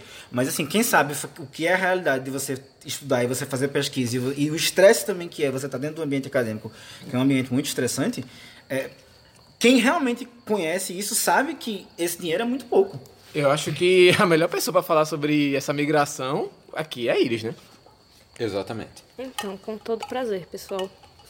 Bicho, é muito estressante. E é muito caro.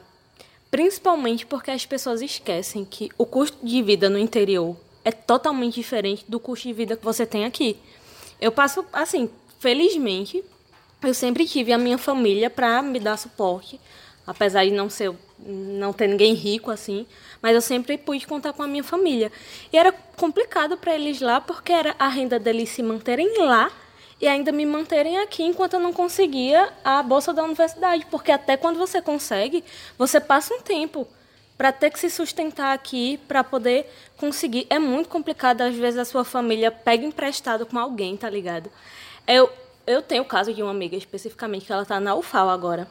Quando ela passou, ela passou para agronomia, o pai dela teve que pegar dinheiro emprestado com a agiota para poder pagar o básico das coisas para ela vir para cá estudar, tá ligado? A galera não tem noção, não tem noção do que é uma família do interior que se sustenta com um salário mínimo, às vezes, para várias pessoas, conseguir colocar um filho numa universidade federal, porque vocês também têm que ter noção do orgulho que é isso. Do orgulho que é para uma família poder falar, ah, meu neto, meu filho, meu sobrinho, até... Muitas vezes é o primeiro, né, da família. Exato, às vezes não é nem uma pessoa próxima de você, tá ligado? Mas, ó, tá vendo a filha de fulaninho que é meu primo conseguiu ir. Porque é uma conquista muito grande. E é, é uma pressão também do cacete, tá ligado? Porque você tem noção da, da- do investimento que é pra sua família fazer em você, da expectativa que as pessoas têm em você, porque as pessoas começam a lhe olhar como um exemplo a ser seguido, graças a Deus. E é uma pressão do cacete para você prestar para sua família, para você prestar para sua cidade, quando você é de um lugar pequeno, e para você prestar a si, você vai para um lugar completamente novo. Às vezes você não conhece ninguém, um desgaste psicológico do cacete, porque você vai ter que se adaptar a outras pessoas. Pode ser que você nem consiga formar um círculo social, tá ligado? Eu tive sorte, eu consegui, eu tive amigos no começo para me dar suporte, mas às vezes isso pode nem rolar. E isso tudo misturado na cabeça de uma pessoa que às vezes acabou de sair do ensino médio. Tá ligado? E quem é, e o que é? Assim, a mentalidade da pessoa quando ela está no ensino médio é uma mentalidade completamente diferente, né? Claro. E, e o que eu acho, assim, e aí é onde entra talvez a parte mais desumana disso tudo, porque assim, é moda, principalmente quando chega no mês de setembro, falar que todo mundo se importa com o fato de que a gente está morrendo, porque a gente está morrendo. Porque as pessoas estão deprimidas e as pessoas estão se matando. O que vocês acham que esse noticiário tem de impacto na vida real de gente que pode estar hoje, Hoje, nesse momento que você está ouvindo isso, no fio da navalha, e que essa notícia que saiu daí, por causa dessa irresponsabilidade desses escrotos, pode estar matando gente agora. Tá deixando gente doente, tá deixando gente ansiosa, tá fazendo gente sofrer. Isso é um nível de, de, de, de desumanidade que, assim, você fica sem ter palavra para dizer, sabe? Você fica sem nem ter palavras para. Enfim. Ah, aqui, na fede- aqui na Federal, pelo menos, a gente ainda tem algum nível de suporte psicológico aos, a- aos alunos, ah, através da instituição do, do NASE, mas ainda assim a gente sabe que é uma coisa que não é presente em todo, todas as universidades. E que não consegue ser abrangente nem para todo mundo que precisa aqui. Pois é, é uma, é, uma, é uma cobertura bastante parcial, mas ainda assim, ainda é alguma coisa que, convenhamos, já é um pouco melhor que nada, mas é, é um realmente um problema muito grande e que é como se fosse ignorado por grande parte da população. Eu vejo muita gente comentando coisas do tipo, ah, mas para que precisa de bolsa? Por que não vai trabalhar? Gente, tem muita gente que está estudando em tempo integral, não existe nem condição, nem condição temporal, física de se trabalhar. Tu falou agora, eu lembrei de um relato que eu vi no Facebook de uma menina da Universidade Federal Triângulo Mineiro, que ela fez graduação, fez mestrado, isso tudo trabalhando e estudando. E quando chegou no doutorado, ela precisava da bolsa, porque a pesquisa dela precisava de dedicação exclusiva. Ela não conseguiu a bolsa e por causa disso, ela deixou de, deixou de preenchê-la e largou uma pesquisa que era muito promissora para a fármacos com- que poderiam curar a leishmaniose, que é uma doença que assola o Brasil. Era a pesquisa da vida dela, velho. Era a pesquisa da vida dela e ela, tipo, relatando isso. Então, a, a gente, inclusive, pode colocar é, relacionado o post no Facebook e tal. É, ela relatando isso é uma coisa muito tocante, especialmente para quem vive a universidade. Porque você se projeta naquilo ali, você vê, tipo, porra, você se dedica, sei lá, 10 anos da sua vida para conseguir chegar num doutorado. E aí tu vê isso tudo cair, porque o teu simplesmente legado, véi. você não tem a condição de estar na universidade para conseguir fazer o teu trabalho, porque você tem que sair para trabalhar fora e esse teu trabalho fora te consome demais e você não consegue fazer o teu trabalho bem feito. E a gente tem que deixar de viralatismo, porque tem muita gente muito competente, muito competente no Brasil, que faz coisa aqui que não é feita em nenhum lugar do mundo e que tem ideia aqui que não é tem tida em nenhum lugar do mundo, porque nascer debaixo do Equador não é fácil. Sabe? Nascer no Nordeste, nascer com todas as condições, não é fácil. E a galera daqui é muito inteligente. As pessoas, se o Brasil investisse em educação, a gente seria em educação, investisse em cultura, valorizasse as mentes pensantes que existem no Brasil e que se perdem o tempo todo, porque não tem como se sustentar, a gente estaria muito, muito, muito, muito à frente, sabe? Porque a gente tem muito a contribuir para o mundo, inclusive para solucionar muitos, muitos dos problemas que o mundo está vivendo agora. Mas se a gente não tem condição de, de, de- de pagar, almoçar, de, de sustentar na cidade, de pagar um aluguel, não tem condição psicológica, mental de fazer pesquisa, como é que a coisa vai funcionar? Como é que essas. Assim, e ainda assim a gente ainda consegue, porque a gente sempre tem um, não sei quantas histórias de superação de gente que, que, não, deve, que não deve ser referência, né? Porque é um acaso. São, mas, são as assim, exceções. A gente tem que sempre lembrar de não levar as exceções como, como padrão para ninguém. Exatamente. Mas ainda assim mostra o que poderia ser o Brasil se o Brasil tivesse igual tivesse é, condições, Condições. iguais para que todas as pessoas pudessem produzir conhecimento. E aí, é, parece até coisa assim, tipo. é, às vezes dá pra entender um pouco de superstição, sei lá. é, mas, tipo, essa semana eu comprei um livro de Darcy Ribeiro, que. O povo brasileiro. Bicho. O livro do Darcy Eu tinha, eu tinha assistido, eu tinha assistido uma, uma, uma semana antes, eu tava lá em Olinda, tava em casa, aí não tinha muita coisa pra fazer, eu tava assistindo, zapeando no YouTube. Ah, como eu tinha assistido outra entrevista de Jô Soares, apareceu uma, uma entrevista do Darcy Ribeiro no Jô Soares. Esse livro dá ao brasileiro comum uma ideia. É um livro assim que pretende que, por exemplo, Casa Grande Senzala, a esquerda não gosta, mas é o livro mais importante do Brasil.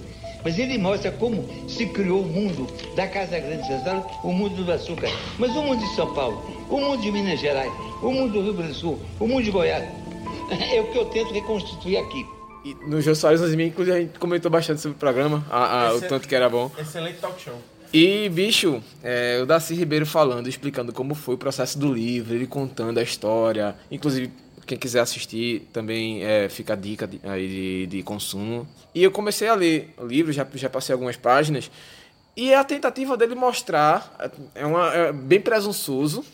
Ele até mesmo diz isso no prefácio dele, que é bem presunçoso, mas que ele quer tentar explicar o porquê disso que o Antônio falou. De que a gente tem essa capacidade, a gente tem um potencial fuderoso, a gente tem é, é, matéria-prima, tudo aquela história. É, o Brasil é o verde, amarelo, tem mata, tem riqueza, tem tudo, velho. Tem tudo, mas a gente não consegue Não tem, progredir. não tem nenhum país no mundo que tenha o material humano, a diversidade cultural e as riquezas inúmeras naturais que o Brasil tem. E aí, por quê? Por conta de quê? Por conta de uma elite. Para não voltar ao PCO, mas ele explica que é justamente esse pensamento da elite que não é, compartilha com, a- com as pessoas que estão ao redor, não quer, pelo menos, compartilhar com as pessoas que estão ao redor, as riquezas, velho. Tipo, quer só pra si e foda-se o resto, bicho. E exatamente Eternamente por uma isso. colônia de exploração, né? Exato. É, exatamente por isso eu acho que a gente pode voltar para aquele ponto de a gente ver realmente uma abertura de, de- da universidade, das portas da universidade durante a política de cotas, tanto cotas raciais quanto cotas sociais, cotas para a escola pública. A gente vê essa abertura, essa política que traz o povo para a universidade, só que logo na sequência vem uma política de corte de todo tipo de auxílio, exatamente para que as pessoas tenham como entrar, mas não tenham como ficar. E de um Apenas uma, de- uma elitização maior da educação brasileira com um projeto de ampliação das universidades privadas. e um projeto de governo que foi eleito, porque sim, foi eleito, batendo e agredindo a política de cotas, dizendo que aquilo ali era uma política que fomentava preconceito. Quando na verdade não, é uma política que inclui aqueles que estão à margem, sofrendo preconceito na universidade. Bicho. Já, já existem números aí provando, o pessoal diz, ah não, mas a pessoa entra em cota entra despreparada, existem números que provam já que a a- o rendimento universitário do aluno que tem cotas é superior, está na média superior, por quê? Porque ele vai atrás mais, ele tem que se esforçar mais para chegar naquele ponto. Porque sabe que se não for por aquilo É, ali, meu velho. se, se não vai- for pelo vai vir, esforço não. dele, ele não vai chegar em lugar nenhum. Ele, Eu- sabe- ele tem consciência que ele depende dele. Eu estudei meu ensino médio, é, a gente tava exatamente nessa transição dos anos 90, que foram a- as desgraças todos os anos 90. É, no um- caso, você estudou seu ensino década- médio, a gente tava na transição Não, dos anos calma, 1500, foi na 90, transição... tá? Sacanagem. Mas foi uma transição de, dos anos 90 para os anos 2000. E aí começou a estabilização do plano real e, e mesmo assim... A, a gente via o país melhorando, a gente via o país crescendo, a gente realmente via um- um- um- uma melhora do que foi de Collor. Isso a gente se- sentia. Só que sentia essa melhora pro pessoal de cima. Não vinha essa melhora para o pessoal do gueto, pro pessoal. Eu, eu, eu morei é, a infância toda no, no bairro do Guadalupe, em Olinda, apesar de ser cidade alta. Tem algumas. Algumas áreas que a gente pode chamar de favela mesmo, tipo, é, é, é área pra galera popular morar mesmo, e Olinda tem essa, essa, essa, essa, essa mítica. O bairro Guadalupe é quase disso também, tipo, a gente tinha essas necessidades de, tipo, ter racionamento de água, ter apagão, ter a porra toda, geralmente tinha. Mas a gente via crescendo, via melhorando.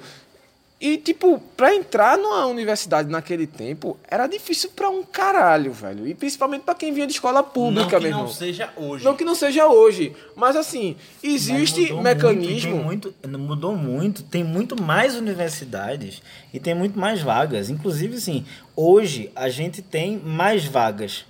Hoje a gente tem mais vagas para não cotistas do que a gente tinha de vagas totais na época. Então, esse argumento, inclusive, que se diz que está tirando vaga, não está. Na verdade, se aumentou vaga, mas aumentou democraticamente para todo mundo. E hoje tem Isso, muito mais é. universidade do que tinha.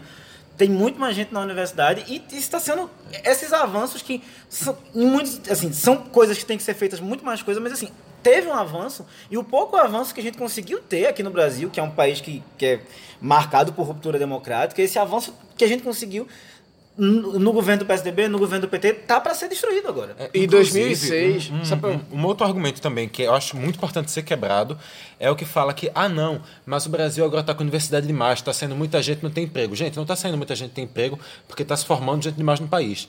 Está saindo gente tá tendo emprego porque está vendo um sucateamento dos, da situação dos empregos no Brasil e está se passando por uma crise econômica. É, é esse o motivo. ter- não tem como ter emprego em plena recessão. Pois é, a, a razão da falta de emprego no Brasil não é porque está saindo gente demais da universidade, não é porque tem gente se profissionalizando demais. Não é isso. O Brasil ainda, ainda é um país muito, muito sub, subdesenvolvido na questão de qualificação profissional. Em 2006, quando eu entrei na universidade pela primeira vez, passei no vestibular de 2006 para 2007, eh, eram 12. Ah, por exemplo, na minha turma, na, na minha listagem de, de, administração na UPE, eram 60 vagas, 12 eram voltadas para as cotas, e aí a- as, cotas sociais. Eh, eu não sei, eh, não lembro pela mente de cabeça qual, eh, se foi o primeiro ano da, da implementação das cotas ou, ou já foi ad- adiante, mas tinha as cotas para a escola pública, as cotas raciais, tipo, da, da questão étnica, e aí que é, ou se hoje tem nuances, naquele tempo nuances e nuances existiam nesse nesse nesse contraste e tudo mais. é, e tipo, hoje, quando, quando- hoje não, mas 2016 quando entrei aqui, bicho, era muito diferente, era uma quantidade muito maior de pessoas que eu me sentia mais assim, uma, uma situação afim. Velho, quando eu entrei, o dia que eu fiz a matrícula na FECAP, bicho, mesmo foi, acho que foi o dia mais escroto da minha vida, foi 2007, no início do ano de 2007. Assim, só para só pra lembrar, caso o ministro da Educação esteja nos escutando, 12 de 60 é 20%, tá? Não é 200%. É, também não é 2. E assim, 50% dos 50 alunos que entraram agora são 25, não são 2,5. Só para fazer o registro. E nem 250. Pois é. Pois é. E, bicho, é... Meu irmão, foi muito escroto aquele dia, velho. Porque eu fui com a minha mãe. é, Minha mãe fez questão de ir comigo, inclusive. É, Foi simbólico pra caralho. E, tipo... Vol- Volta quando aquela eu- questão emotiva que eles tinham comentado, né? Quando eu puxei a, o, o, o meu certificado, minha ficha 19, tudinho pra mostrar lá na, na- no ato da matrícula, aí até uma menina veio do lado e perguntou, tipo, ó, tu estudou no GEL? Foi? Eu fiz, não, é CEL, Colégio Estadual de Olinda. Ela, tipo, bem assim, ah, tá, foi... Foi uma- o máximo choque, velho, que eu senti, tipo, de cultura. Tipo, Era outro país, porra. Era outro Brasil, era outra realidade. E eu cheguei lá, tipo, de pé quinzão, boa viagem, todos os carros já com ar-condicionados, que naquele tempo ainda era um pouco raro no- no- nos automóveis daqui. Tipo, não tava tão difundido. É, Misericórdia, um carro no Recife sem ar-condicionado. Bicho! e no Fusquinha, andei demais do, do Fusquinha do Coroa, mas enfim. é, velho, era, um, era uma outra realidade, era um outro Brasil. E da vez que eu vim entrar aqui, fazer a matrícula aqui, tipo, já tinha marcado a galera pra tomar um aqui atrás, velho. Tipo, já tinha uma galera que já se conhecia pra caralho, todo mundo já conhecia a história, todo, não de todo mundo assim, afim, mas já se sentiam os primeiros vínculos de amizade, que- porque assim, eu fiz, meu irmão, velho, a faculdade que, que lá atrás eu tinha eu criei uma, uma impressão escrota, uma impressão tipo, porra, lugar elitista do caralho, porra, vai tomar no cu. Fiz alguns amigos, algumas pessoas, porra, velho. O tanto de gente humilde também que tem no empresariado é muito foda também, velho. Tem muita gente humilde. Mas assim, era gente que olhava assim, bicho, não tinha um vínculo. Você tá se contradizendo. Não, eu não. Mas espera aí, não. Você não pode tá ser levantando VCO. aqui, tá levantando aqui o capital, mas dizendo, olha, mas tem gente Mas boa. é que tá. Existem pessoas decentes. Você, você está sendo contraditório. Existem pessoas decentes. Como é que você quer dar poder aos sovietes e tá aí chupando ovo de empresário? Não, mas aí é, aí é que tá, aí é que tá, aí é tá errado. Calma, peraí. Também não é radicalismo aqui. A turma fala na greia, mas também não é radicalismo não. Porque faz parte, todo mundo tá junto. É um Brasil só, caralho. Claro, claro, Mas, assim, quanto Brasil melhor só, for pra todo mundo... capitalistas. Quanto melhor for pra todo mundo, melhor pra geral, velho. Ah, vá, é mesmo? Tipo... E é, essa- e é essa aquela noção daquilo que, que, que, que eu tava falando da burrice, assim, porque é isso, quanto, quanto melhor pra todo Se você melhorar e se você fazer o que você precisa fazer e incluir as pessoas, vai ficar melhor pra todo mundo. E aqui, quando eu entrei, bicho, velho, conheci vocês, velho. Ele vai chorar. Não, vai mas chorar, assim, é, são, são vínculos de amizade que a gente vai criando e, tipo, eu tenho hoje amizade com os meus, al- meus é, alunos, meus amigos, colegas de classe, ma- muito mais Idade fortalecidos do que eu tinha naquele gente tem tempo. pra ser aluno. De lá eu tenho alguns amigos que eu posso contar nos dedos, tipo, pessoas que também eram da minha, da minha mesma faixa de, de, de, de renda, mas pessoas também que eram na faixa de renda ma- mais elevada e mesmo assim eram super de boas. Então, velho, assim, dá pra, dá pra, dá pra ver que existiu sim uma mudança da- da- desse quadro social, mas foi uma mudança para melhor. Tipo, não foi uma, uma mudança que é, de- tirou as vagas do pessoal do, do- da elite. Tipo, ah, porque tem muita gente da sala da gente que tem um, um- um poder econômico absurdo. E mesmo assim Inclusive, consegue ter informação para Temos todo um mundo. deles aqui na mesa, né, Vitor? patrão, patrão. Não de entendi, patinhas. mas tudo bem. Mas enfim, já falei demais, desculpa. Pois é, assim, ninguém entendeu muito bem metade. ninguém entendeu muito bem metade do que o Diego estava falando, mas tudo bem, vamos seguir em frente, né? Ficou, ficou assim uma fala um pouquinho enrolada, mas ok, a gente. Sabe o que foi isso? Foi emoção. que assim, o- falam que a universidade é lugar de balbúrdia, mas a universidade é o quê? É lugar de emoção. Antes de. Empresário pobre e humilde rico. Vem, vamos embora, que esperar não é saber. Quem sabe faz a hora, não espera acontecer. Exatamente, mas então, acho que a gente já pode finalizar aqui o, o segundo tópico aqui agora. Um abraço emocionado, lágrimas rolando. A gente pode ir aqui para o terceiro tópico que é pensar qual é a importância que é, tem a, qual é a função social da universidade Reforça o que a gente tá falando, né? né, é, e também pensar um pouquinho, talvez, uma, um pouquinho de autocrítica também, né? Porque não vamos dizer também que, ah, não, a universidade é Exatamente. perfeita, ninguém tá errando em nada. Não vamos, não vamos também chegar nesse nível de hipocrisia, É né? confete só não, papai. É, tijolo, é caixa de brita, porra. Ah, tudo bem, tudo bem. Meu irmão. Vai, vai lá, Iago. Aqui não é confete, não. Aqui é caixa de brita. É, esse é um slogan péssimo, mas tudo bem. Vai, Iago.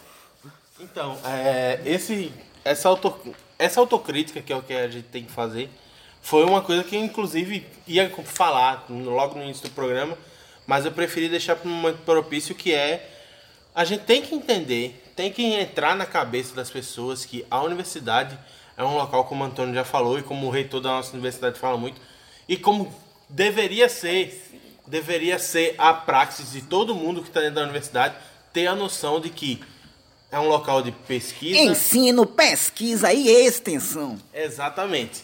E aí, o que, o que porra é isso? Ensino, pesquisa e extensão. Ensinam, ensino porque capacita as pessoas profissionalmente. Pesquisa porque é onde a vanguarda da tecnologia no país começa a ser desenvolvida.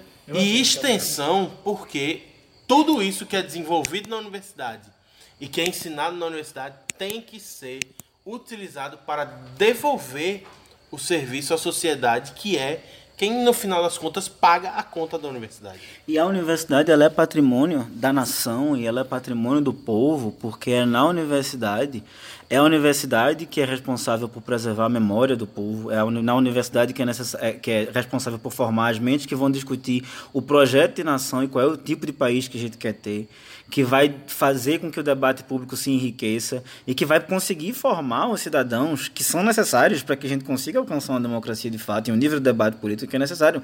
Não tem, e de novo, vou repetir isso, assim, qual é o país do mundo que alcançou um nível de desenvolvimento sem investir em, em formar uma elite pensante, em formar sua cultura e preservar sua cultura? Os maiores, os países que são mais desenvolvidos, as primeiras universidades deles são, são mais antigas do que a colonização. Então, Brasileira. assim, do que, a, É, do, que a colonização, é, do que a colonização brasileira. Então, assim, é, enfim. E aí, assim, É, é- volta é importante, é importante a gente lembrar realmente que assim. Da universidade não vem a formação apenas universitária, a universidade vem a formação do país inteiro. Uhum. Porque aqui se formam os professores que vão formar a população. Então, se a gente não tiver uma, uma qualidade de educação boa aqui dentro, a gente não vai ter uma qualidade de educação boa lá embaixo. E o nível vai sempre ficar cada vez pior. Educação tem que ser um ciclo sempre crescente. Tem que ter mais investimento para se crescer. Não posso pensar, ah, não, mas já tem dinheiro demais. Não tem dinheiro demais. Não é porque, ah, lá no MEC não sei quem rouba, que aí não sei quem tira dinheiro lá não sei onde, que tem desvio. Não é porque no Brasil existe corrupção que vai se pensar que tem que se parar de investir nas coisas do Brasil. Pois é, velho. E tem, e tem E uma nem coisa que vai vender tudo pra, pra essa iniciativa privada. muito não vai dar menos. Certo, não, pai. E tem uma coisa de você pensar assim, e aí quem, quem estuda na UFPE, quem mora na Vaz sabe disso, é que assim, a universidade ela não é só uma universidade, ela é um hospital, ela é uma farmácia, ela é um laboratório de informática, ela é um espaço de socialização, É um ela é estúdio um de lugar, gravação. é um estúdio de gravação, ela é um, é um, é um espaço de tratamento psicológico. é um espaço, é um universo que afeta a vizinhança, que afeta a cidade. Qualquer cidade que tem universidade, a cidade muda. As pessoas, ela, a- se desenvolve cultura. É. E, Ah, e é isso, assim. É, o- é, porque o... que o- defende a gente como nação é isso. É a cultura, é, a intelecto, é desenvolver o pensamento, desenvolver o debate e incentivar a cultura. E você vê, por exemplo, como aqui no bairro da Várzea é um bairro que tem muita manifestação cultural. Isso Ah. tem a ver com o fato de que mesmo com todas as dificuldades, a UFPE ela tem uma integração com o bairro da Várzea. A comunidade da Várzea é completamente diferente de todo o resto da cidade do Recife, exatamente por causa dessa, dessa integração. A Várzea está diretamente ligada à universidade, não é simplesmente o, espaço que aloca. A Várzea vive a universidade e a universidade vive a Várzea. O CAPES, que atende os alunos, também atende a comunidade. Pois é, e, e é, é, tem muita coisa daqui na universidade que funciona, que atua diretamente para a população da Várzea. E a gente pode ver isso também em outros locais, isso não é uma coisa específica daqui. Quando você vai para a Rural, a Rural tem envolvimento com aquela região lá do lado. Quando você vai para o Cave, lá em Vitória, a cidade de Vitória tem uma relação com E é de aquilo. você A cidade de pensar Caruaru, no centro do Agreste. Não, é isso.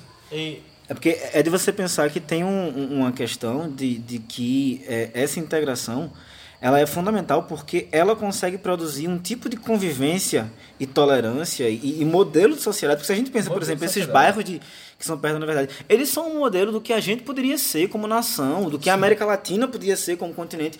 Isso é muito... Não, não por menos a Várzea tem um dos maiores DHs de Recife. E assim, não querendo dizer, ah, ali é o supra-sumo da nação. Não, velho, é porque aqui se consegue ter um, um, um nível de convívio muito bom. Um nível E de com respeito, toda- inclusive, de diferença. E com todas as diferenças que todo mundo tem. É um universo e mesmo assim existe um, um respeito grande. E de grande valorização cultural, cultural no sentido artístico, propriamente dito. E aí, assim, é, só voltando rapidinho, essa história de ah, a Várzea tá muito legal, mas a gente tem que fazer uma meia-culpa também de que isso tá, chega nos arredores da universidade, Mas mas não não, vai além. vai além disso. sim. e aí, isso é também a culpa, isso não é culpa de A, B ou C, é de, a culpa é dividida para todo mundo que está dentro da universidade, que não abre a boca para dizer, ah, a minha pesquisa faz isso e onde de onde eu venho na universidade é import- a gente tem importância para isso, isso, isso, isso, isso. E aí assim, é, outra coisa que eu pensei aqui quando falam, ah, porque a universidade não é perfeita. E aí me veio uma coisa na cabeça, bicho, é o seguinte, quando uma pessoa está doente, você, por exemplo, sei lá, você tá com dor de dente. Quando você tá com dor de dente, você toma um remédio e tenta tomar providências para que essa dor de dente passe, não é isso? Não chega ninguém para executar você porque você tá com dor de dente. Você não vai jogar a água do banho com o menino dentro, né? Só uma pequena dúvida, é, não toma previdências? Providências. A gente já falou da da previdência, pai. Não Mas é, pro- é- é aquela questão do carrapato da vaca, né? Tá com o carrapato na vaca, você não vai matar a Não vaca, não, na velho. vaca. Exatamente. Aí assim, as providências têm que serem. tom- Tem, corta. Olha, a gente falou, a gente avisou. A gente avisou. A qualquer momento alguém pode passar e gritar aqui nesse programa, viu? Pois é. E aí assim, Quase um spoiler. novamente. A balbúrdia. Novamente, as providências têm que serem tomadas para melhorar e não se extinguir a universidade pública. Tem que se pensar um novo modelo, um modelo mais que possa ser mais eficiente, porque todo mundo sabe, quem está dentro, quem está fora, que a universidade pública, infelizmente, tem problemas. E aí eu digo infelizmente porque, assim, mais do que ninguém, tipo, estando de dentro, a gente sabe muito bem os problemas que ela tem. E todos nós queríamos que ela fosse muito melhor, não só para nós, como para quem vai vir depois de nós, para os nossos filhos e para os nossos netos. E isso é uma autocrítica até que eu faço, porque como jornalista e comunicador, assim, mas que de fato. Claro, é, a gente entende que no momento de extrema hostilidade no país, as pessoas elas fiquem com medo, e esse medo é muito legítimo.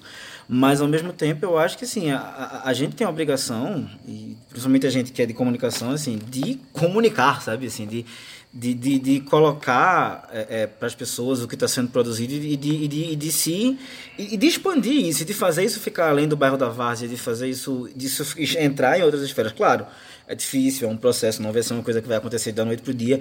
E também a gente tem que a gente tem que sempre tentar fazer o nosso melhor. Mas a gente também não pode ficar se culpando. A gente tem que ter muito cuidado com a culpa, porque a culpa ela pode ser boa para a gente melhorar, mas ela pode ser paralisante sentido de deixar a gente com medo. E a gente também tem que entender que tá difícil, mas, sabe, é é assim, é um negócio, é uma, é uma matéria que é complicada e que a gente conseguiu conquistar muita coisa nos últimos tempos, no- no- nos últimos anos, que está sendo ameaçada agora. E a gente não pode deixar isso, porque mesmo com todos os problemas que tem, são muitos e muitos problemas, inclusive de posicionamento, porque eu acho, inclusive, que a situação atual do nosso país se dá pelo fato de que o povo encheu o saco da elite intelectual. Isso. E, ela, e é por causa da arrogância da elite intelectual Isso, de esquerda. sim. Enfim, que é uma coisa que, que, que todo mundo sabe, mas ninguém quer falar. Sim. E assim, isso é verdade. Agora, não é porque. Foi, é errado e tal, não sei o quê, mas a gente não pode deixar. Porque para fazer de novo. Se as, se as conquistas que foram tidas elas forem perdidas, para colocar de novo e começar de novo. Gente, é, nesse meio tempo, nesse interim, morrem pessoas. Morrem pessoas. Pesquisa não deixa é de mais- ser feita. Destruir é muito mais fácil que construir. E tipo, é... não sei se a gente já entrou nessa, nessa parte, mas que é a da, da autocrítica mesmo. Produza, velho. Faz, fez o seu conteúdo, fez a, a sua pesquisa, fez o seu trabalho, o seu artigo. Meu irmão, divulgue, velho.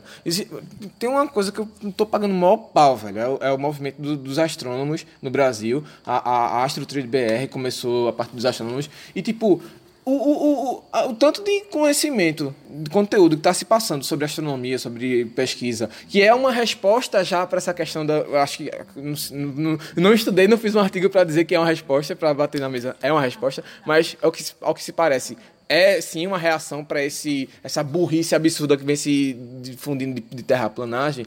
Velho. Não só se difundindo, como se orgulhando de ter. Pois é, velho. Terraplanagem, Terraplanagem é outra não, coisa. é outra coisa. Terraplanagem é uma Mas coisa terraplanismo. completamente Pra ver que... Você, você se contagia com a É, publicidade. pois é, eu, dá até azar falar sobre isso, saravá. Mas enfim, velho, é, tipo, hoje, em dia, tipo, todo dia as threads têm é, circulações de 2 mil, 3 mil pessoas e, tipo, a gente sabe que quando tem uma circulação dessa é porque realmente é, atinge as pessoas. E você fala mais sobre, sobre o seu conteúdo, você fala mais sobre o seu produto. Então, é, produziu na universidade, velho, divulga, velho, bota para pro mundo, faz algum jeito, faz alguma forma, mas divulga, velho. Só uma pergunta, Diego. Caixa de estrelas sai quando?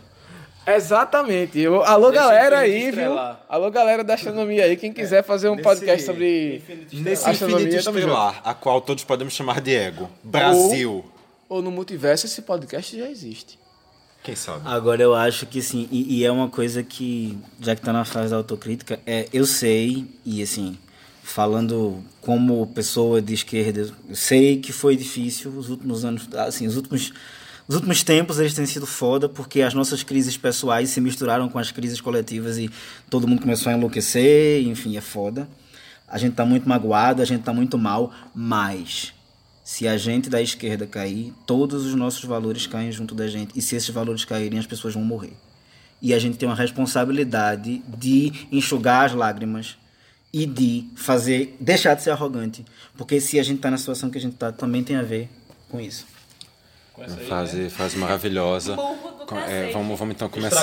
Sabe aquela autocrítica Vamos- zona que todo mundo pedia pro PT fazer? O Antônio fez por toda a esquerda. Eu continuo pedindo a autocrítica do PT. pois é. É necessário. É, E então vai vir vamos, nome. Opa, mas vamos- parece, não tava dizendo aí que ia rolar, né? Porque parece que a, a, a CNB, né, que é a principal corrente, ele, ela tá querendo é, botar um, can- é, dar um golpe em Lula e botar um candidato a concorrer com o Glaze. E talvez se, se Glaze e Lula perderem dentro do PT, acho que Caralho, E a imaginação. CNB tipo, a é de Glaze. Lula e de Gleisi. E outra coisa, Tasso Genro e uma galera já começaram a, só dar umas entrevistas assim, dizendo que não queriam isso não, né? Então, pelo amor, porque tem Não, muita se gente boa lá, né? Pelo amor de Deus. Suplicy, Tasso, gente, vocês são bons, por favor. Se conseguir rolar esse, esse golpe aí, é, na entrevista. Golpe não, né? Golpe não. Não é golpe, não. Golpe não. É eleição democrática. Enfim, Tanta palavra pra usar, tu escolhe golpe. se conseguir rolar esse golpe aí dentro do partido. Golpe não. Golpe não, criatura. vai ser justamente, vai ser justamente o que a, a desconstrução do discurso de Lula na entrevista agora para a Folha de São Paulo e também para o Estadão, que é sobre foi pro Estadão? Não, desculpa. É o país, é o país, desculpa, confundi aqui. É, mas, tipo, ele fala que o PSDB, o PSDB tá morto aí, tipo, e realmente tá morto. Fudeu-se. Se configurar isso, é a morte do PT. Não, o PT vai Agora, continuar. agora, o PT agora, vai viver, eu acredito. agora, Muito agora, pelo contrário, é oxigenado. É, e é é uma coisa que você falou de, de Lula, e assim, Lula é... Livre. Não. existem Até porque não é, figuras, né? Tá existem preso, babaca. figuras, existem figuras que são apaixonantes. E Lula é uma dessas figuras que é apaixonante. Ele fala, eu concordo com tudo que ele fala, mesmo sem concordar, porque ele é incrível. porque ele é maravilhoso. Lula é maravilhoso. Lula é um gênio da política. Não fui eu que falei Agora, isso, né? a gente está vivendo numa época, e eu já, já escrevi isso, em- não me lembro onde, mas a gente está vivendo numa época em que divas pop, figuras religiosas e políticos cada vez mais parecem um com o outro. E essas viu? pessoas têm a capacidade de manipular a gente. Então, Cuidado no amor, porque o amor gera relacionamento abusivo, sabe, gente? E a gente também tem relacionamento abusivo com político. Pois e é. assim, quem tá de fora do relacionamento abusivo fica, ah, como é que essa pessoa não sai? Como é que essa pessoa não sai? E quem tá dentro fica, mas ele é tão lindo, eu amo tanto aquela barba dele. Assim, Aquela né, gente? voz. Nesse exato momento! Nesse exato momento! Está! Está! Discussão! Discussão! Tradendo! Tradendo! Então! Então! Vamos gritar bem alto! Vamos gritar bem alto! Não! Não! Recorte! Não vai ter corte na luta! Não! Vai ter corte na minha luta! Não! Vai ter corte na minha luta! Não! Vai ter corte na minha luta! Não! Vai ter corte na minha luta! E assim, então vamos que caminhar já para os encerramentos. Pois é, né? Não, da é. hora. V- vamos lá, então, bem rápido, papo um. É, O que é que vocês acham do movimento estudantil que está se movimentando agora para reafirmar as posições da universidade? Amém, né? Pelo menos acordou. É, acordou, antes porque, né? A- até. Assim, naquele meu tempo que, que entrei, a Uni, bicho, era capaz do que era só como fosse um apoio de campanha. Era só isso. E esse, e esse é um dos principais problemas. Assim, o PT fez muita coisa boa, mas o PT, assim, Aparelhou. aparelhou e domesticou uma quantidade enorme de movimentos sociais que estariam sendo fundamentais hoje. Total. E esse foi o Antônio. Marcelo? É, eu sou Marcelo, eu vou falar sobre o movimento estudantil. O movimento estudantil ficou por muito tempo apagado. Mas eu acho que é estranho de falar que o movimento estudantil está se movimentando agora. Isso pode estar acontecendo porque a gente vive no UFPE. Aqui no UFPE, o movimento estudantil da UFPE só está se movimentando agora. Mas o movimento estudantil está vivo, sobretudo depois do golpe contra Dilma. Até, tipo, Dilma ali, o movimento estudantil estava apático, passando pano para tudo, exceto para o corte de 9 bilhões de reais do governo Dilma em 2012, que se juntou com no comando unificado com os professores Janeiro e tava técnicos e foi lá. Em 2012 foi protesto geral, o maior, pro- o maior protesto, Não, protesto sim, mas- não, greve. Foi o despertar da Uni? 2012 não, o 2012 foi tipo aquilo, acordei e voltar a dormir, assim. Vai ter muita gente lá no Foi, o gigante acordou e dormiu. Acordou pra mijar e dormiu. 2016 em diante ali foi diferente. O movimento estudantil voltou a ir pra rua, o movimento estudantil voltou a ser movimento estudantil, e ainda bem, graças a Deus, e os estudantes dessa universidade, que o movimento estudantil no FPE está voltando. É porque eu acho que é bom ser justo, porque o pessoal do Rio de Janeiro, o pessoal da UERJ lá, da UFRJ, da UF, tem muita gente, é o que eu, tô- o que eu acompanho mais de perto, assim, tem muita gente realmente fazendo muita coisa há um tempo. A gente não pode também tirar o Brasil todo pelo UFPE. Não, a minha pergunta, no caso, eu estava realmente pensando neles só se movimentarem agora para mostrar a posição da universidade. Como está sendo, por exemplo, feito aqui na UFPE, pelo balbúrdio do UFPE, que está realizando agora manifestações no sábado, dia 13, provavelmente, dia 11, melhor dizendo, ou o dia que você está escutando, então, alguns dias atrás. Então, é porque, na verdade, tipo, a- a- o movimento estudantil aparece agora mostrando essa da universidade, porque só agora as pessoas, tipo, de uma- alguma forma estão cobrando. Antes o movimento estudantil, tipo, defendia a universidade de ataques, de corte, não sei o que lá. Só que agora é, tipo, é uma lógica diferente. que- ela- ela todo não mundo tinha tem que. necessidade de É, se reafirmar É, antes. todo mundo agora. É, eu não acredito que tinha antes. Apesar de, tipo. é, é, não, a, a autocrítica foi de vocês. Eu tinha minha autocrítica dessa forma. Não, acredito que eu- naquele momento. Eu tô questionando, eu não tô impondo, não, Não, tô é questionando. olharam total. pra mim aqui e sorriram. É assim, não, é porque eu tô no meio aqui, vocês dois daqui no papo e eu tô aqui, ó. É porque eu acho também que, Então eu tô igual a. a Eu tava rindo de tipo, ti, André eu Agassi, André Agassi contra Nadal. Então, é, Nunca jogaram os dois. Então, Enfim, tudo bem. é exatamente o que eu tô dizendo. Eu tô, tipo, assistindo Tá, a partida volta com esses Marcelo, dois monstros. volta pra Marcelo, vai. Infelizmente, que você falou, tem gente que só se liga que, que tem que fazer alguma coisa quando tá na iminência do precipício. Eu acho também, na, na coisa da autocrítica entra nisso, assim, eu acho que é antes tarde do que nunca, né? É, pelo Pelo menos agora acordou. tá... Mas, Esse novamente foi o Antônio. É, Marcelo. Antes, eu particularmente não acredito que antes havia essa grande necessidade de. A universidade serve para isso. Tipo, não era uma coisa do movimento estudantil em si, era uma coisa da academia. A academia devia ter feito isso, não do movimento estudantil. O movimento estudantil nunca foi, não, não foi criado para levar isso para fora, infelizmente não foi. O movimento foi criado para defender o interesse dos estudantes. Tipo, a academia no geral, que deveria ter ido pra rua. Não ter ficado dentro da... E a gente falou isso muito em 2018 e a academia ficou fechada ainda. E agora tá se lascando. Então vamos acabar que eu tô cansado. Certo. E Iris? Vocês já falaram muita coisa, velho. Eu tô satisfeita. Certo. Então vamos escutar aqui agora um Vamos pouquinho. silenciar o historiador que ele já falou demais. Ah, branco. silenciou o historiador, foi? Senta que lá vem a história. Obrigado, gente. Até o pro- programa que vem com mais um De Onde Vem. isso gravando nem... Eu falo porque eu sei que ele vai tirar.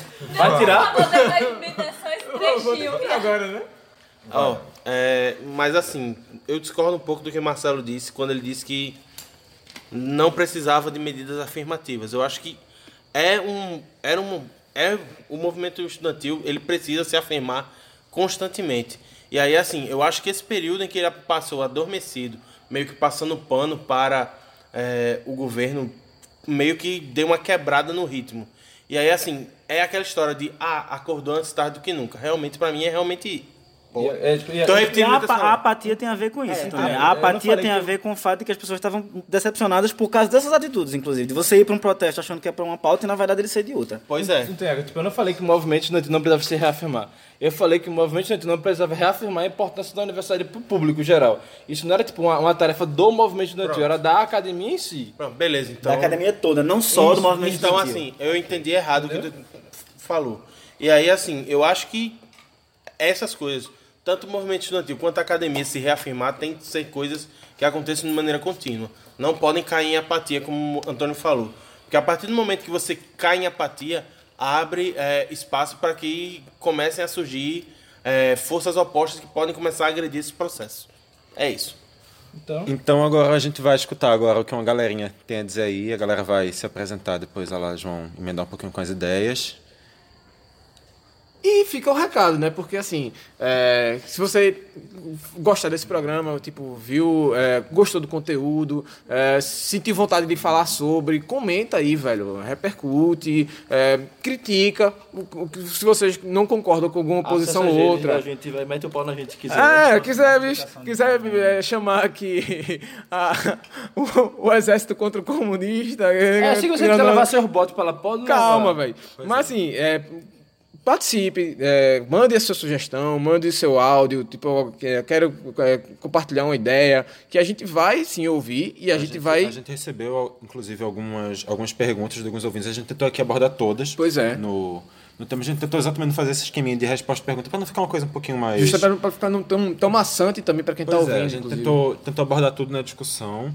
Então, aqui, realmente, caso alguma coisa você não se sentiu representado, caso surgiu alguma dúvida, caso tenha alguma coisa, fala com a gente, a gente está super acessível. Pode falar com a gente pelo meio que quiser. A gente tem o Twitter, arroba Caixa Brita, a gente tem o Instagram, arroba Caixa Brita, tem o facebook.com.br Caixa Brita. E aí pode falar também, é, quem conhece a gente, conhece a galera que faz o caixa, pode chegar nas nossas redes também. A gente Vem de zap, bebê. Fala, fala no WhatsApp, fala pessoalmente, fala no Facebook, no que você quiser. Mas com a gente. E outra coisa, outra coisa que é muito importante, como o Diego disse, bicho, se você tem vontade, mete a cara e produz aí. Porque isso é uma coisa extremamente importante, tanto para você ter a sua liberdade e expor as suas ideias, quanto para ver que o, a universidade tem valor e que as pessoas que estão aqui têm muita coisa a dizer. E eu vou aproveitar que vocês estão indicando coisas, eu vou também fazer autocrítica e, novamente, mais indicar para vocês seguirem o arroba grupop, o ponto UFPE e o arroba lama underline UFPE, que os, vocês podem linkar no... que são os links, são o Instagram dos grupos de pesquisa que pesquisam música e cultura pop aqui no programa de pós-graduação em comunicação da UFPE, que eu acho que assim, a gente tá... é- é- é, a gente tá na carência de estar tá fazendo essa divulgação mesmo desses trabalhos e é uma coisa que eu, a gente vou apertar mais assim. Porque de fato é isso né? A gente tem que produzir tem que divulgar as coisas. Pois é, então acho que a gente aqui conseguiu abordar muito tema. A gente realmente abarcou grande parte da ideia. Programaço. A, é, a Até ideia. porque a gente tá gravando há seis horas já. Pois é, a ideia da gente era falar sobre greve terminou que a gente nem citou a palavra greve no meio do programa. Era pra começar às 7 da noite e olha a hora que a gente tá terminando, quase é, 10. A gente, a gente terminando aqui já o programa perto de 10 da noite, aqui gravando dentro da Federal. Migramos então- de um lugar pro outro. Pois é, a gente vai sair daqui um pouquinho Ou correndo. seja, com a gente de- viveu a universidade. A gente vai sair daqui correndo com medo de ser assaltado no meio do caminho. Então, Exato, eu tô com medo agora. Então escuta a gente, tem o site caixabreta.com. Eu não falei isso não.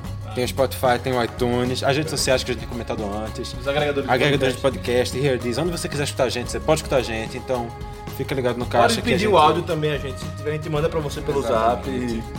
É, a gente. conseguir subir no zap. Manda o link pelo drive. Oxi, dá um jeito. Se a pessoa pedir, a gente manda. A gente tá aqui tentando produzir um bocado de coisa, a gente vai trazer algumas novidades aí a médio prazo, então fica de olho no Caixa de Brita. A gente tá realmente tentando trazer o melhor produto possível pra você. E a gente também quer a sua participação aqui dentro do nosso projeto. É um espaço Então- todo mundo. Então vamos aqui só todo mundo dar um tchauzinho pra gente também se despedir. É pra, é pra dar um tchauzinho. é pra dar um tchauzinho com a mão, não, é pra falar. Audiodescrição, eles deram tchau. Pareceu aquele bicho de Danilo Gentili agora, velho. Ai, Misericórdia. saravá! Pareceu- saravá. olha- Ah, Não chama não, não chama não. Não chama não que se envolve. Então, até o programa que vem, com mais um de onde vem. Lá, lá, lá, lá, lá. Encerrando com um clássico, né? Sim, e aí, qual vai ser o nome desse programa?